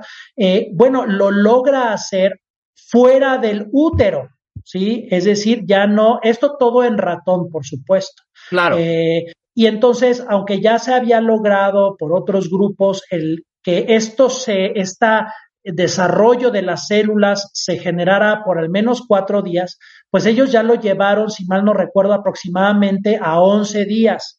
que es la mitad del periodo de gestación de un ratón, que es aproximadamente de 20 días. Entonces, esto lo pudieron hacer fuera de un útero en básicamente, digo, es más un poco más complejo con eso, pero nos podemos imaginar frascos con líquidos nutricionales, con gases, oxígeno, presión atmosférica particulares que permitían fuera de un útero el que este embrión se desarrollara. Entonces, esos, bueno, son avances importantes. ¿Por qué? ¿Por qué hacer esto? Bueno, porque eh, no sabemos, hace falta saber todavía mucho sobre cómo los seres humanos se desarrollan eh, justamente en ese espacio cuando estamos en el útero desarrollándonos como embriones. Y el poder hacerlo dentro de estos frascos sin necesidad de un organismo, eh, pues nos permite hacer estudios más complejos que sirven pues para entender mejor las enfermedades, los problemas de desarrollo, que muchos seres humanos nacen con problemas genéticos de desarrollo, etcétera. Entonces, eso fue interesante. Sin embargo, este año, y de ahí surge ¿no? la, pauta de esta nota, eh, es que utilizando esta plataforma, lo que ellos son capaces de hacer es de también desarrollar a lo que ellos llaman embriones sintéticos o que en otros lugares se llaman embrioides, que no son o no derivan de un óvulo fertilizado, es decir, no se necesitó un esperma ni un óvulo. ¿Qué ocurrió? Bueno, ya a través de tecnología que se ha establecido muy interesante, a través de células de la piel de los ratones, igual como nosotros también tenemos células de la piel llamados fibroblastos, a estas células que están en la piel y a lo que se dedican es a hacer piel, bueno, ya hay la tecnología para decirles a estas células, ¿saben qué? No queremos que sigan nada más haciendo piel, sino que sean capaces de hacer todo lo que se pueda hacer. Si recordamos en alguno de los programas que tuvimos, habíamos hablado del ADN y, habíamos comentado cómo en el ADN están las instrucciones para hacer todo. Sí, sí, sí. Una de las cosas que ocurre conforme nuestro cuerpo se desarrolla y que las células se especializan en hacer un corazón, en hacer piel, en hacer cerebro, es que nada más empiezan a leer ciertas partes de ese manual de instructivos, ya no lo leen todo.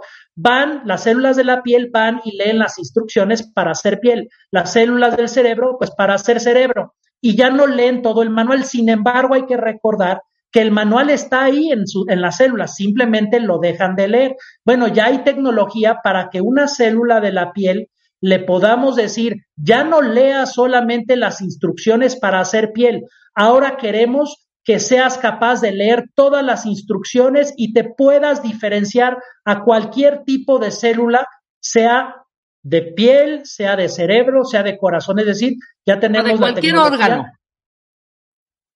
¿Perdón? De cualquier órgano. A eso Así te es, o sea, una célula de la piel ya tenemos la tecnología para que se convierta en una célula del corazón, por ejemplo. ¿Sí? A través de esta manipulación de la información y lo que le decimos que lea. Entonces, eh, ¿qué es lo que hizo este grupo? Bueno, tomando estas células de la piel llamadas fibroblastos, les da esas instrucciones y les dice, ya no queremos que nada más hagan piel, queremos que sean capaces de convertirse en lo que sea y pusieron estas células en estos frascos de cultivo fuera de un útero. Y un pequeño porcentaje de estas células que pusieron en este frasco fueron capaces de empezar un proceso de organización muy similar o casi idéntico a lo que ocurre cuando un huevo fertilizado se empieza a desarrollar. Y entonces se empezaron a ver cómo este pequeño porcentaje de células, que fue alrededor de 1% de todas las células que pusieron en ese frasco, eh, empezaron a desarrollarse, a organizarse, a comunicarse y empezar a generar estos primordios o estos eh, primeros inicios de la presencia de órganos, como tú lo mencionaste ya al principio. Entonces, esto es muy interesante, no solamente porque se puede hacer fuera del útero, sino porque también no fue necesario ni un óvulo ni un espermatozoide para hacerlo y que se pudo generar a partir de una célula de piel. Ahora, esto lo llevan a un punto muy temprano, no lo llevan a término, no es que nació un ratón al final, se quedó simplemente al inicio y por eso llaman que son embriones sintéticos porque tampoco saben ni siquiera si puedan llegar hasta el final. Sin embargo, son muy similares a lo que está ocurriendo con un embrión que se forma eh, de, digamos, de forma natural a través de la fertilización de un óvulo eh, por un espermatozoide. Eh, las ventajas de esto, las contribuciones de esto, ¿qué son?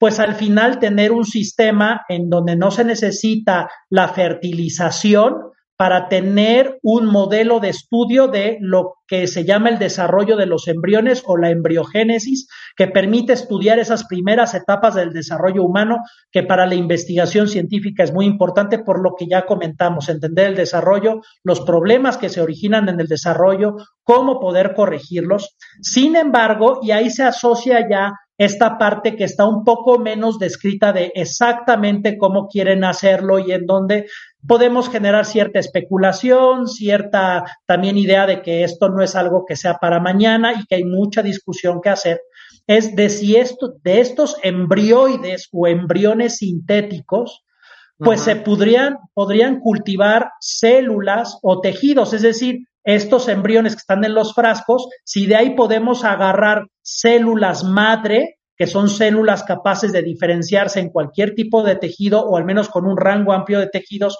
y entonces esas células madre inyectarlas a un paciente que los necesita o, por ejemplo, esperar a que se formen esos órganos en esos embriones y después sacarlos y cultivarlos ya hasta que se forme un hígado completo, por ejemplo, aunque algunos también pues pueden tener ese miedo, ese, ese tema ético de, de llevar eh, este contexto científico de decir, bueno, ¿sabes qué? Vamos a dejarlos que se desarrollen hasta que sean fetos, hasta los nueve meses y después le sacamos los órganos, matamos el feto y los órganos se los damos a otra persona. Alguien se podría imaginar que ese potencial está ahí. Y si tú me preguntas, ¿está ese potencial con esta tecnología de llegar ahí? Ahorita no, pero el camino sí podría trazarse hacia ahí. No hay que asustarnos, sin embargo, sí amerita que además de los avances que son importantes y me parecen positivos, que hay que hablar éticamente, ok, de hasta qué punto llevamos este desarrollo de las primeras etapas de un organismo, eh, hasta qué punto, hasta qué semana y qué vamos a hacer con él. Digo, hay muchos beneficios, los beneficios son claros, sin embargo, bueno, hay toda una discusión con respecto al, al, embrión o al embrioide sintético que se está formando y que, bueno, va desde lo religioso hasta lo científico y que, bueno, hay que ponerlo en la mesa y, da para mucha discusión desde quienes ven que eh, la vida es sagrada y desde que hay una célula, una célula es sagrada y simplemente eso hace que ya no pueda uno destruirlo, o otros que tienen que ver con que, bueno, eso que se está desarrollando en un frasco de cultivo no esté sintiendo dolor, ¿no? Y entonces sabemos que bien hasta las 24 semanas, en todo caso, es posible que haya los principios de una sensación de dolor o de conciencia y eso pues claramente eh, marcaría un límite de hasta dónde llevar este tipo de procesos, ¿no? Pero bueno, es una cuestión ética, hay temas religiosos y habrá que discutir para ver la ciencia hasta dónde lleva las cosas para brindar los beneficios, que al final creo que eso es lo que se está buscando, no un daño, ¿no? Pero bueno, tener cuidado de no estar dañando lo que pues nosotros consideramos la vida humana y nuestra identidad. Claro, y esta investigación, bueno, y estos, eh, obviamente estos experimentos es por primera vez se están haciendo en el mundo, por primera vez. Sí, digamos que hay por supuesto, muchísima investigación que lleva muchísimos años desarrollándose para esto, pero el lograr que llegara primero un embrión fuera del útero, claro, son embriones de ratón y habrá que ver o ya se verá si lo hacen con humanos para replicarlo, ¿no? Pero el llevarlo a cierto nivel de desarrollo fuera de un útero ya fue un logro. Pero ahora el que células que eran de piel las puedan llevar a esa formación de embrioides o de embriones sintéticos también es otro logro, digamos que en el mundo, pues podemos decir que es por primera vez que se sustenta ya en mucha investigación que se ha desarrollado, pero que bueno, ya está poniendo ahí en la mesa cosas muy palpables y sobre todo con cuestiones de aplicaciones. De ahí que esta empresa eh, que, que, está asociada a estas notas, pues de pronto eh, pues va a buscar aplicaciones qué aplicaciones, cómo lo va a lograr. Es ahí en donde hay mucha expectativa, mucha esperanza. Seguramente no es algo de hoy para mañana, eh, pero también, bueno, mucha discusión ética con respecto a, que sea algo regulado y que pues, no se convierta en algo monstruoso o que dañe o que esté dañando pues a un ser humano, ¿no? Pero es ahí la discusión se tiene que dar. Creo que no hay que bloquear la ciencia, sino tiene que ir la ética a la par para tratar de generar esos beneficios sin daños a nadie. No, por supuesto, ¿no? Y algo que es interesantísimo y que lo acabas de, comentar y que a mí me parece pues un avance impresionante, además de esta regeneración eh, en la, eh, evidentemente de órganos eh, del cuerpo humano, este estudio de las enfermedades, Iván, ¿sabes? O sea, por ejemplo, el cáncer, ¿no? Eh, toda esta, toda esta serie de investigaciones que se han dado desde hace muchísimos, muchísimos, muchísimos años, años de investigación, invertidos millones y millones de dólares y aún no dan con una, entre comillas, cura, ¿no? Y me remito un poco a estos, a estos, eh, por, ejemplo, eh, en, cercanas, gente cercana mía que se ha hecho trasplantes de células madre y desafortunadamente tampoco la libraron, ¿no? Por ejemplo. O sea, para poder encontrar algún indicio de alguna luz en el camino que indique que probablemente puede haber una cura contra esta enfermedad que es evidentemente desastrosa, ¿no? Así es, Idio, eso es, es, muy interesante y de pronto puede parecer raro. ¿Por qué para estudiar el cáncer nos vamos o el estudio del desarrollo humano en las primeras etapas puede ser interesante. Bueno, puede ser interesante no solamente por una cuestión terapéutica, como tú bien lo comentaste muchas veces por enfermedades de la sangre como por ejemplo el linfoma o el mieloma, eh, pues lo que se hace es que se quita la médula ósea donde se están produciendo las células de la, de la sangre y que está enferma en estos pacientes y se trasplantan estas células madre hematopoyéticas, es decir, células que tienen la capacidad de diferenciarse a todas las células que se producen en la sangre y entonces se quita esa médula enferma y se meten estas células madre. Y hay muchos avances de cómo ir mejorando. Por supuesto, esto ha salvado millones de vidas, por supuesto que sí.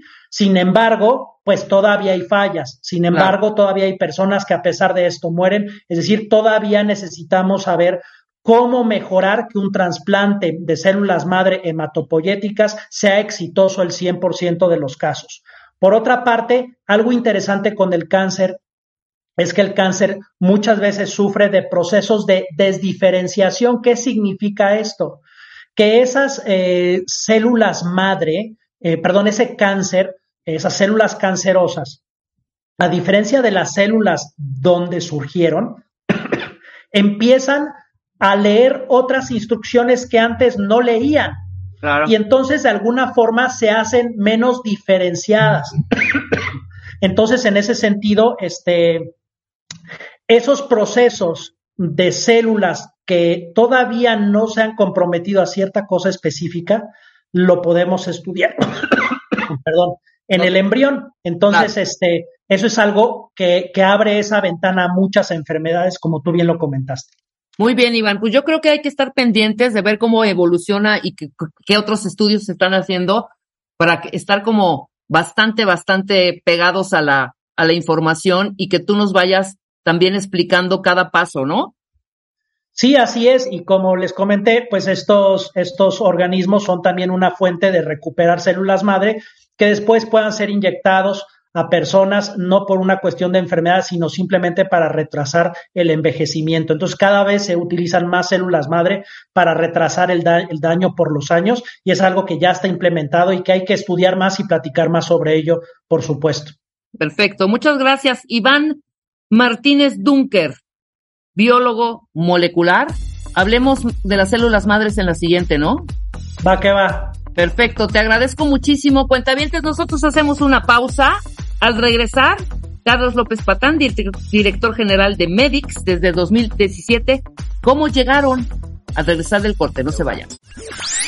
¿Cómo llegaron? ¿Cómo llegaron? Su camino para llegar al éxito.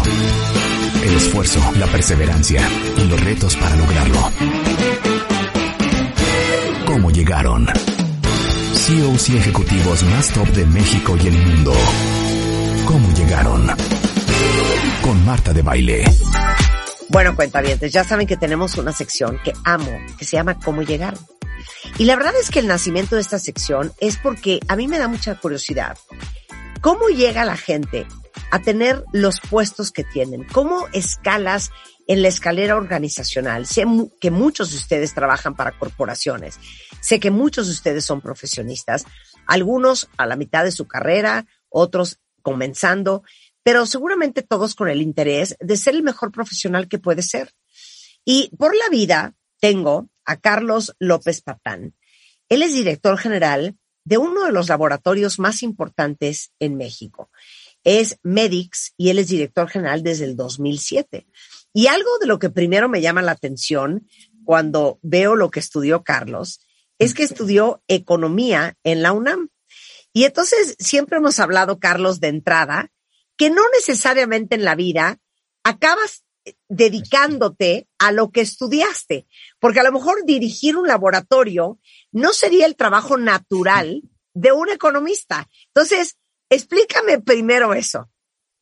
Fíjate, eh, eh, es una pregunta muy interesante porque te diría yo, si me preguntaras a los 18, ¿no? Cuando estaba estudiando economía, dónde iba a terminar, te hubiera contestado cualquier cosa, probablemente, menos que iba a acabar en una empresa, director general, etcétera. Y te doy un poco de contexto y eso yo creo que les puede ayudar a todos a analizar de dónde están y a dónde pueden llegar, porque las oportunidades son inmensas.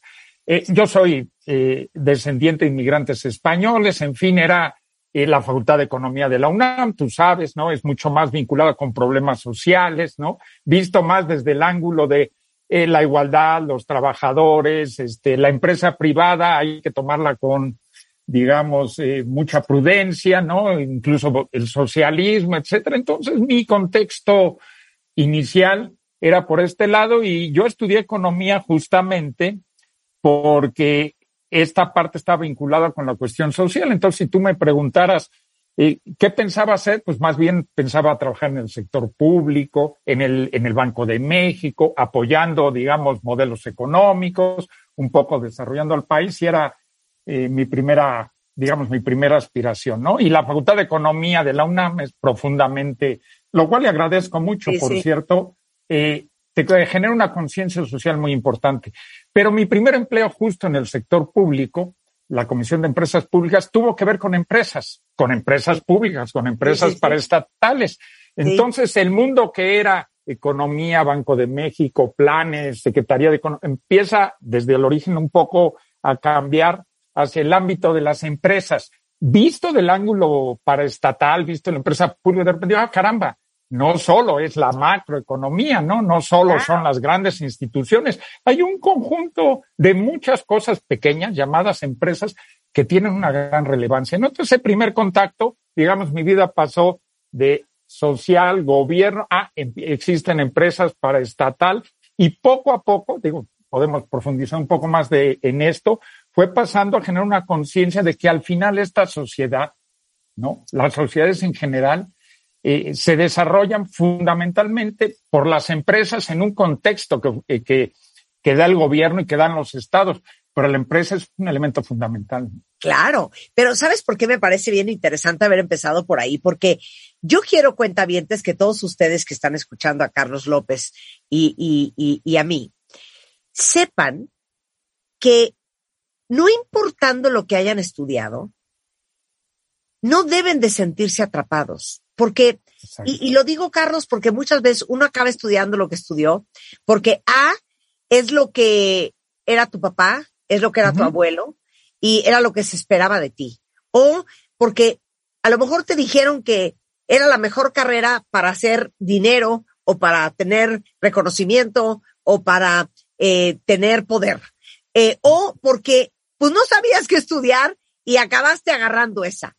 Pero saber que no tienes por qué sentirte secuestrado por lo que estudiaste. Sí, sí, sí, ni por tu origen, ni por tu condición social, ni porque bueno, evidentemente yo partí de una condición económica ciertamente limitada, ¿no? Por condiciones eh, naturales, la inmigración, llegamos a, llegaron a México, en fin, no era una familia, no éramos una familia de muchos recursos, pero si bien el medio tiene una influencia, creo que la persona y la decisión de hacer algo en general creo que tiene una eh, predominancia, ¿no? O sea, de alguna u otra manera todos podemos ser lo que queremos ser, no importa de qué contexto salgamos, ¿no? A lo mejor el camino es diferente, a lo mejor las habilidades, luego hablaremos, el talento y lo que me gusta hacer es diferente, pero creo que uno se crea sus oportunidades, ¿no? A veces juega el puedes decir, oye, la suerte sí, pero la suerte ayuda a quien intenta hacer cosas, desde mi punto de vista, no ayuda. Oye, me encanta lo que, acabas de decir, espérate. La suerte es del que la busca, del que intenta, del que eh, es activo. Una de las cosas, y en general creo que esto es un tema que pasa desde mi punto de vista de muchos autores en nuestro, en Latinoamérica, es que no es bueno ser víctima, es bueno ser actor.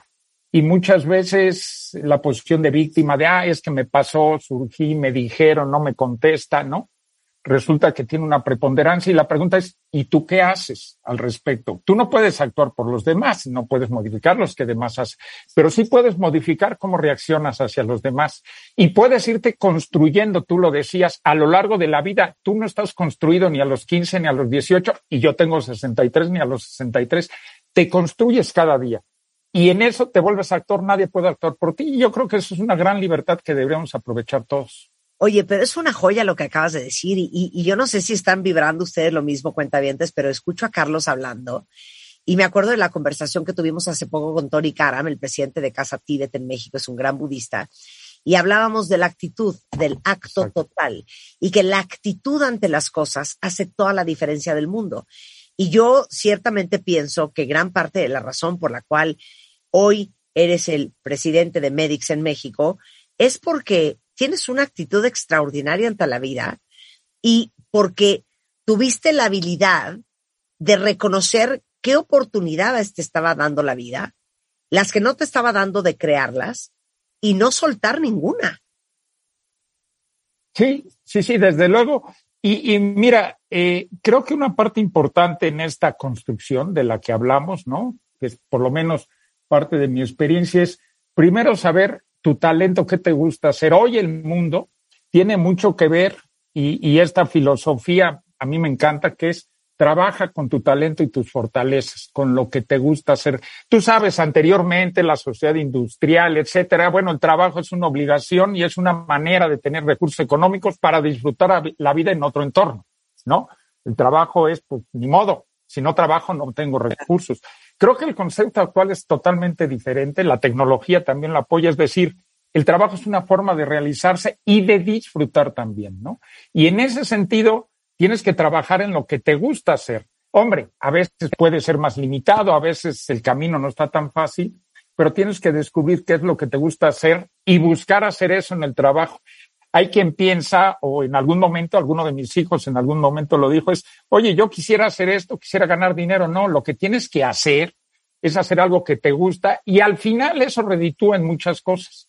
Pero lo más importante es que tú te realices como persona haciendo lo que te gusta y asimismo construir organizaciones, construir proyectos a partir del talento y el talento tiene que ver con lo que sabemos hacer bien, con lo que nos gusta hacer y si nos gusta hacerlo, pues entonces nos capacitamos, obviamente tenemos una actitud positiva. Por ahí leía, Marta, un dato interesante que me, dejó un poco asombrado, es si el, en el 100% de tu trabajo el 20% te gusta y te apasiona, el 80% lo administras, no importa. Con el 20% que te retribuya, ya tienes, digamos, garantizado que te sientas a gusto en el trabajo, ¿no? Pero tienes que tener ese 20, ¿no? Tienes que tener ese 20. Y fíjate que hay otra estadística súper interesante, Carlos, que dice que el 97.7% de la gente en el mundo se dedica a algo que no le gusta.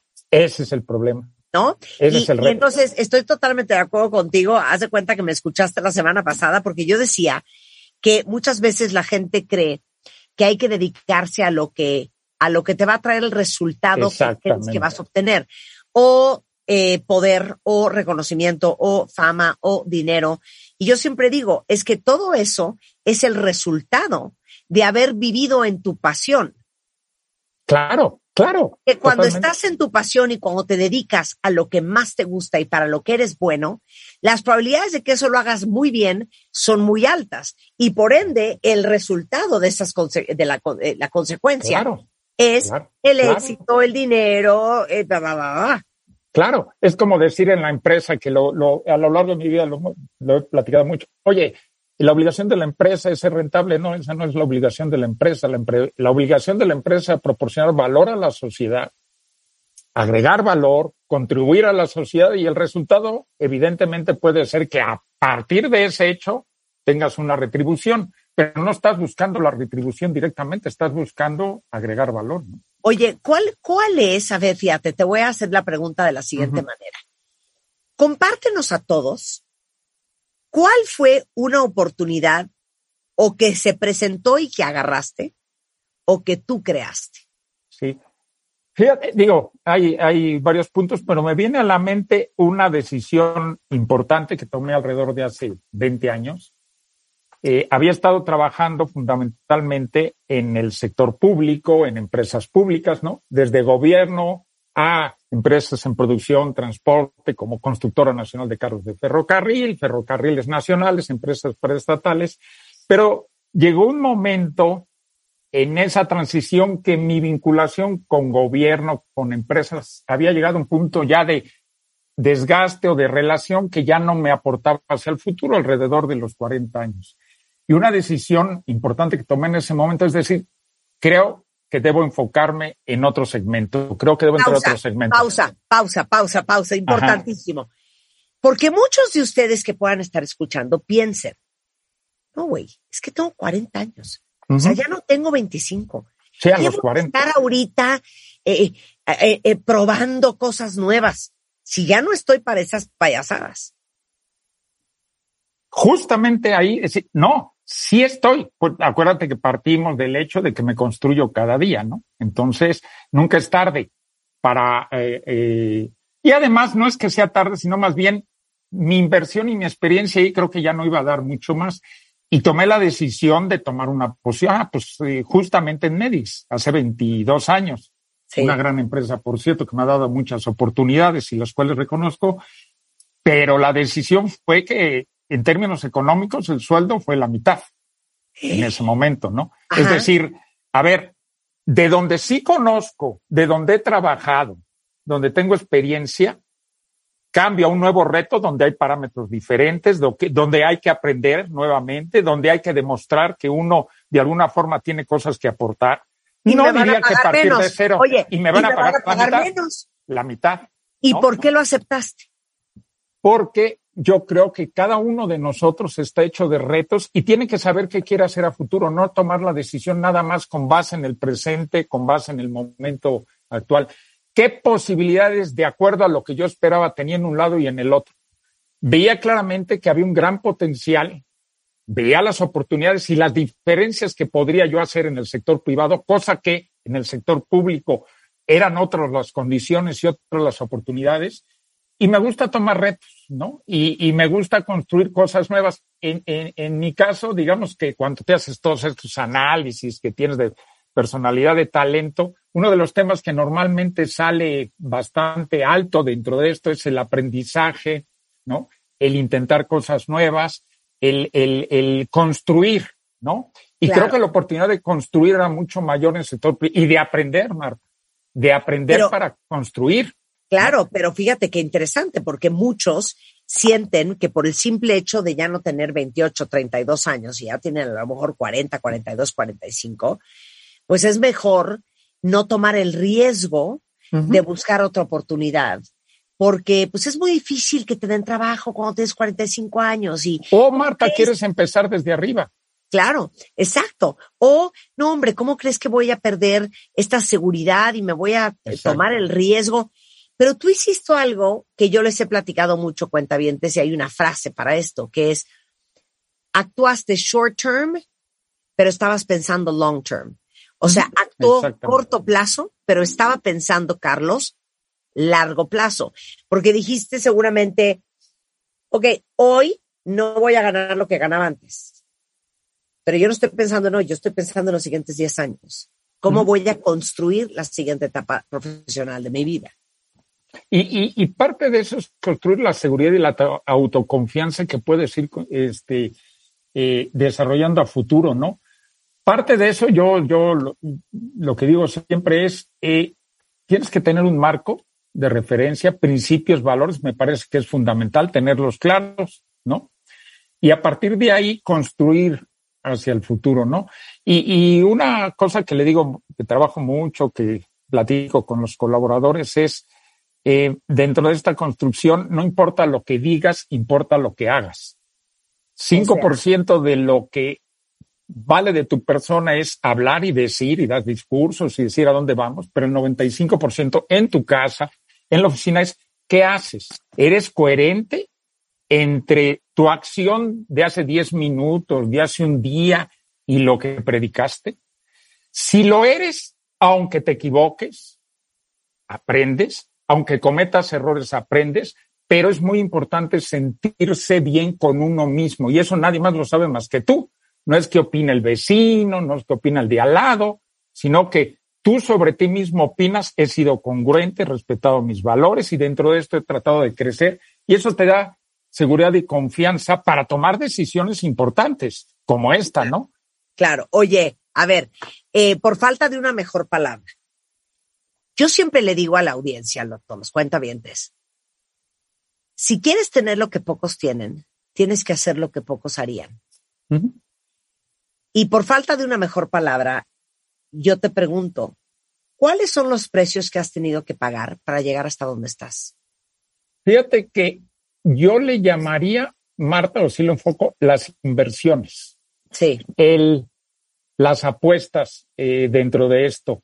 Es decir, eh, no es como si desperdiciaras algo yo lo veo foco más bien, sino cómo utilizaste de mejor eh, forma. Uno de ellos, digo, así eh, viendo en términos generales, en algunos casos buenas oportunidades o algunos aspectos económicos que pudieran resultar atractivos, pero que no son congruentes con tus principios, con tu forma de ver la vida, ¿no?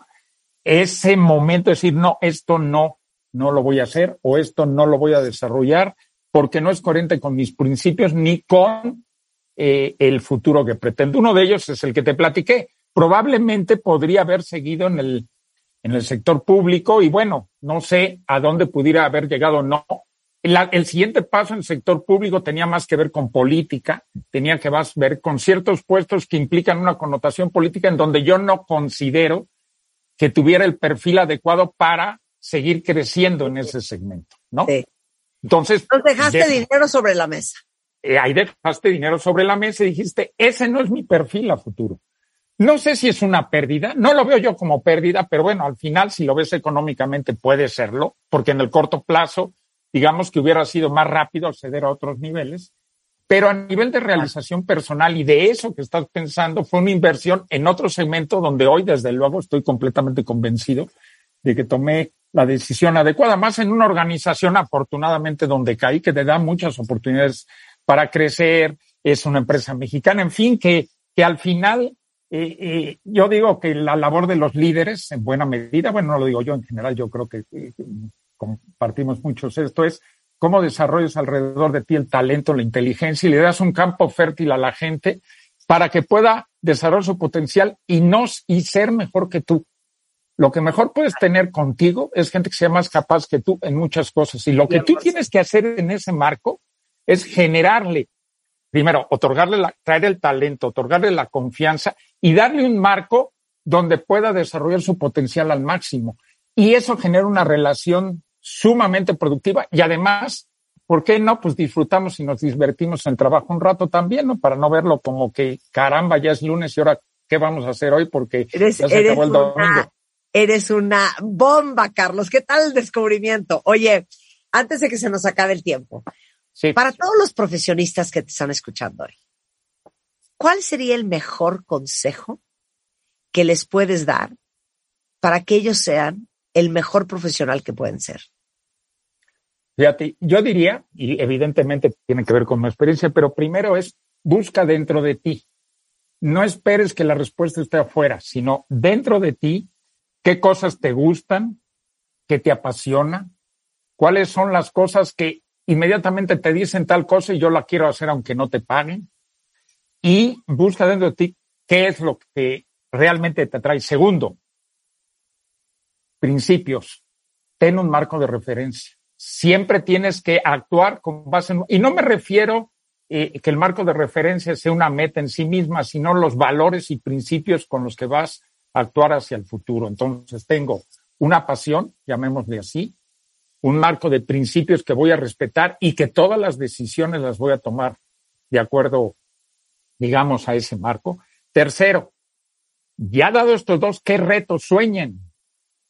Vean mucho más allá, no, no, no corten los sueños. Tú estás soñando, ¿para qué haces eso? No, sueña que vas a hacer, que vas a cambiar, que vas a dirigir, que vas a investigar. Sueña. Luego esos sueños, pásalos análisis, estrategia y un plan. No se trata de dejar el sueño como sueño, sino materializarlo en un plan. Y a partir de ahí, atrae el talento que requieres, atrae a la gente que requieres y darle un campo fértil para desarrollarse. Digo, suena muy simple, no lo es, ¿no? No lo es, pero realmente ese es un, digamos, en mi experiencia, tener una pasión, darle un marco de referencia, tener una visión y un sueño, darle posteriormente un plan para realizarlo, poner metas, poner objetivos, ponerlos en el tiempo y luego rodearte de gente que sepa más que tú, que pueda actuar y que tú le des lo que yo decía un campo fértil. Yo creo que es sobre todo en los temas de dirección. Si te interesa la investigación, ¿no? Entonces dedícate a eso, no tomes un puesto administrativo. Si a ti lo que te interesa es descubrir una molécula, no cometas el error de escalar en la en las posiciones sociales para gerenciar, para administrar, porque tu habilidad es investigar y tener relación con la naturaleza, con la ciencia, con la física. Por eso partes de la pasión, Marta, no del contexto, no de las oportunidades de afuera. Por mucha, ah, mira, hay una oportunidad. No, no, espérate, antes de ver oportunidades afuera, analízate tú en el interior y qué te gusta. Y después ve a ver qué hay en el entorno. ¿Sabes no qué? pienses que el entorno va a responder tu pregunta, ¿no? ¿Sabes qué? Carlos López Patán para presidente, no se diga más, o sea, eres una bomba.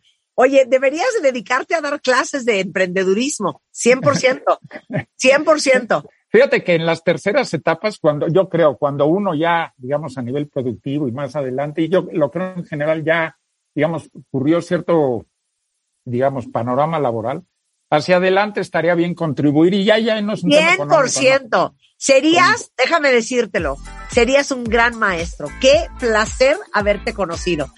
Él es Carlos López Patán, director general de Medix, eh, desde hace 15 años. Más. Qué placer. 20, que ya estamos más. eh, bueno, sí, tiene razón, 15. Lo que estaba pensando cuánto tiempo tenían Medix, 22. Exacto, exacto. Tienes toda la. Ya sabes mejor que yo. Oye, qué maravilla conocerte. Muchísimas gracias, gracias, por compartir. Ahora sí que yo siempre digo que lo que sea que sepas hay que compartirlo porque nunca sabes cuándo le vas a cambiar la vida a los demás. Share knowledge. Y Gracias. a veces somos muy limitados en eso. Un placer, un abrazo y un placer estar contigo y con tu auditorio, Marta. Con esto cuenta bien, nos vamos, pero no se vayan ustedes. Ahí viene Carlos Loret con todo lo que ha pasado en México y en el mundo. En así las cosas. Adiós. ¿Olvidaste tu ID de cuenta viente? Recupéralo. En martadebaile.com. Y participa en todas nuestras alegrías. Marta de Baile 2022. Estamos de regreso. Y estamos donde estés.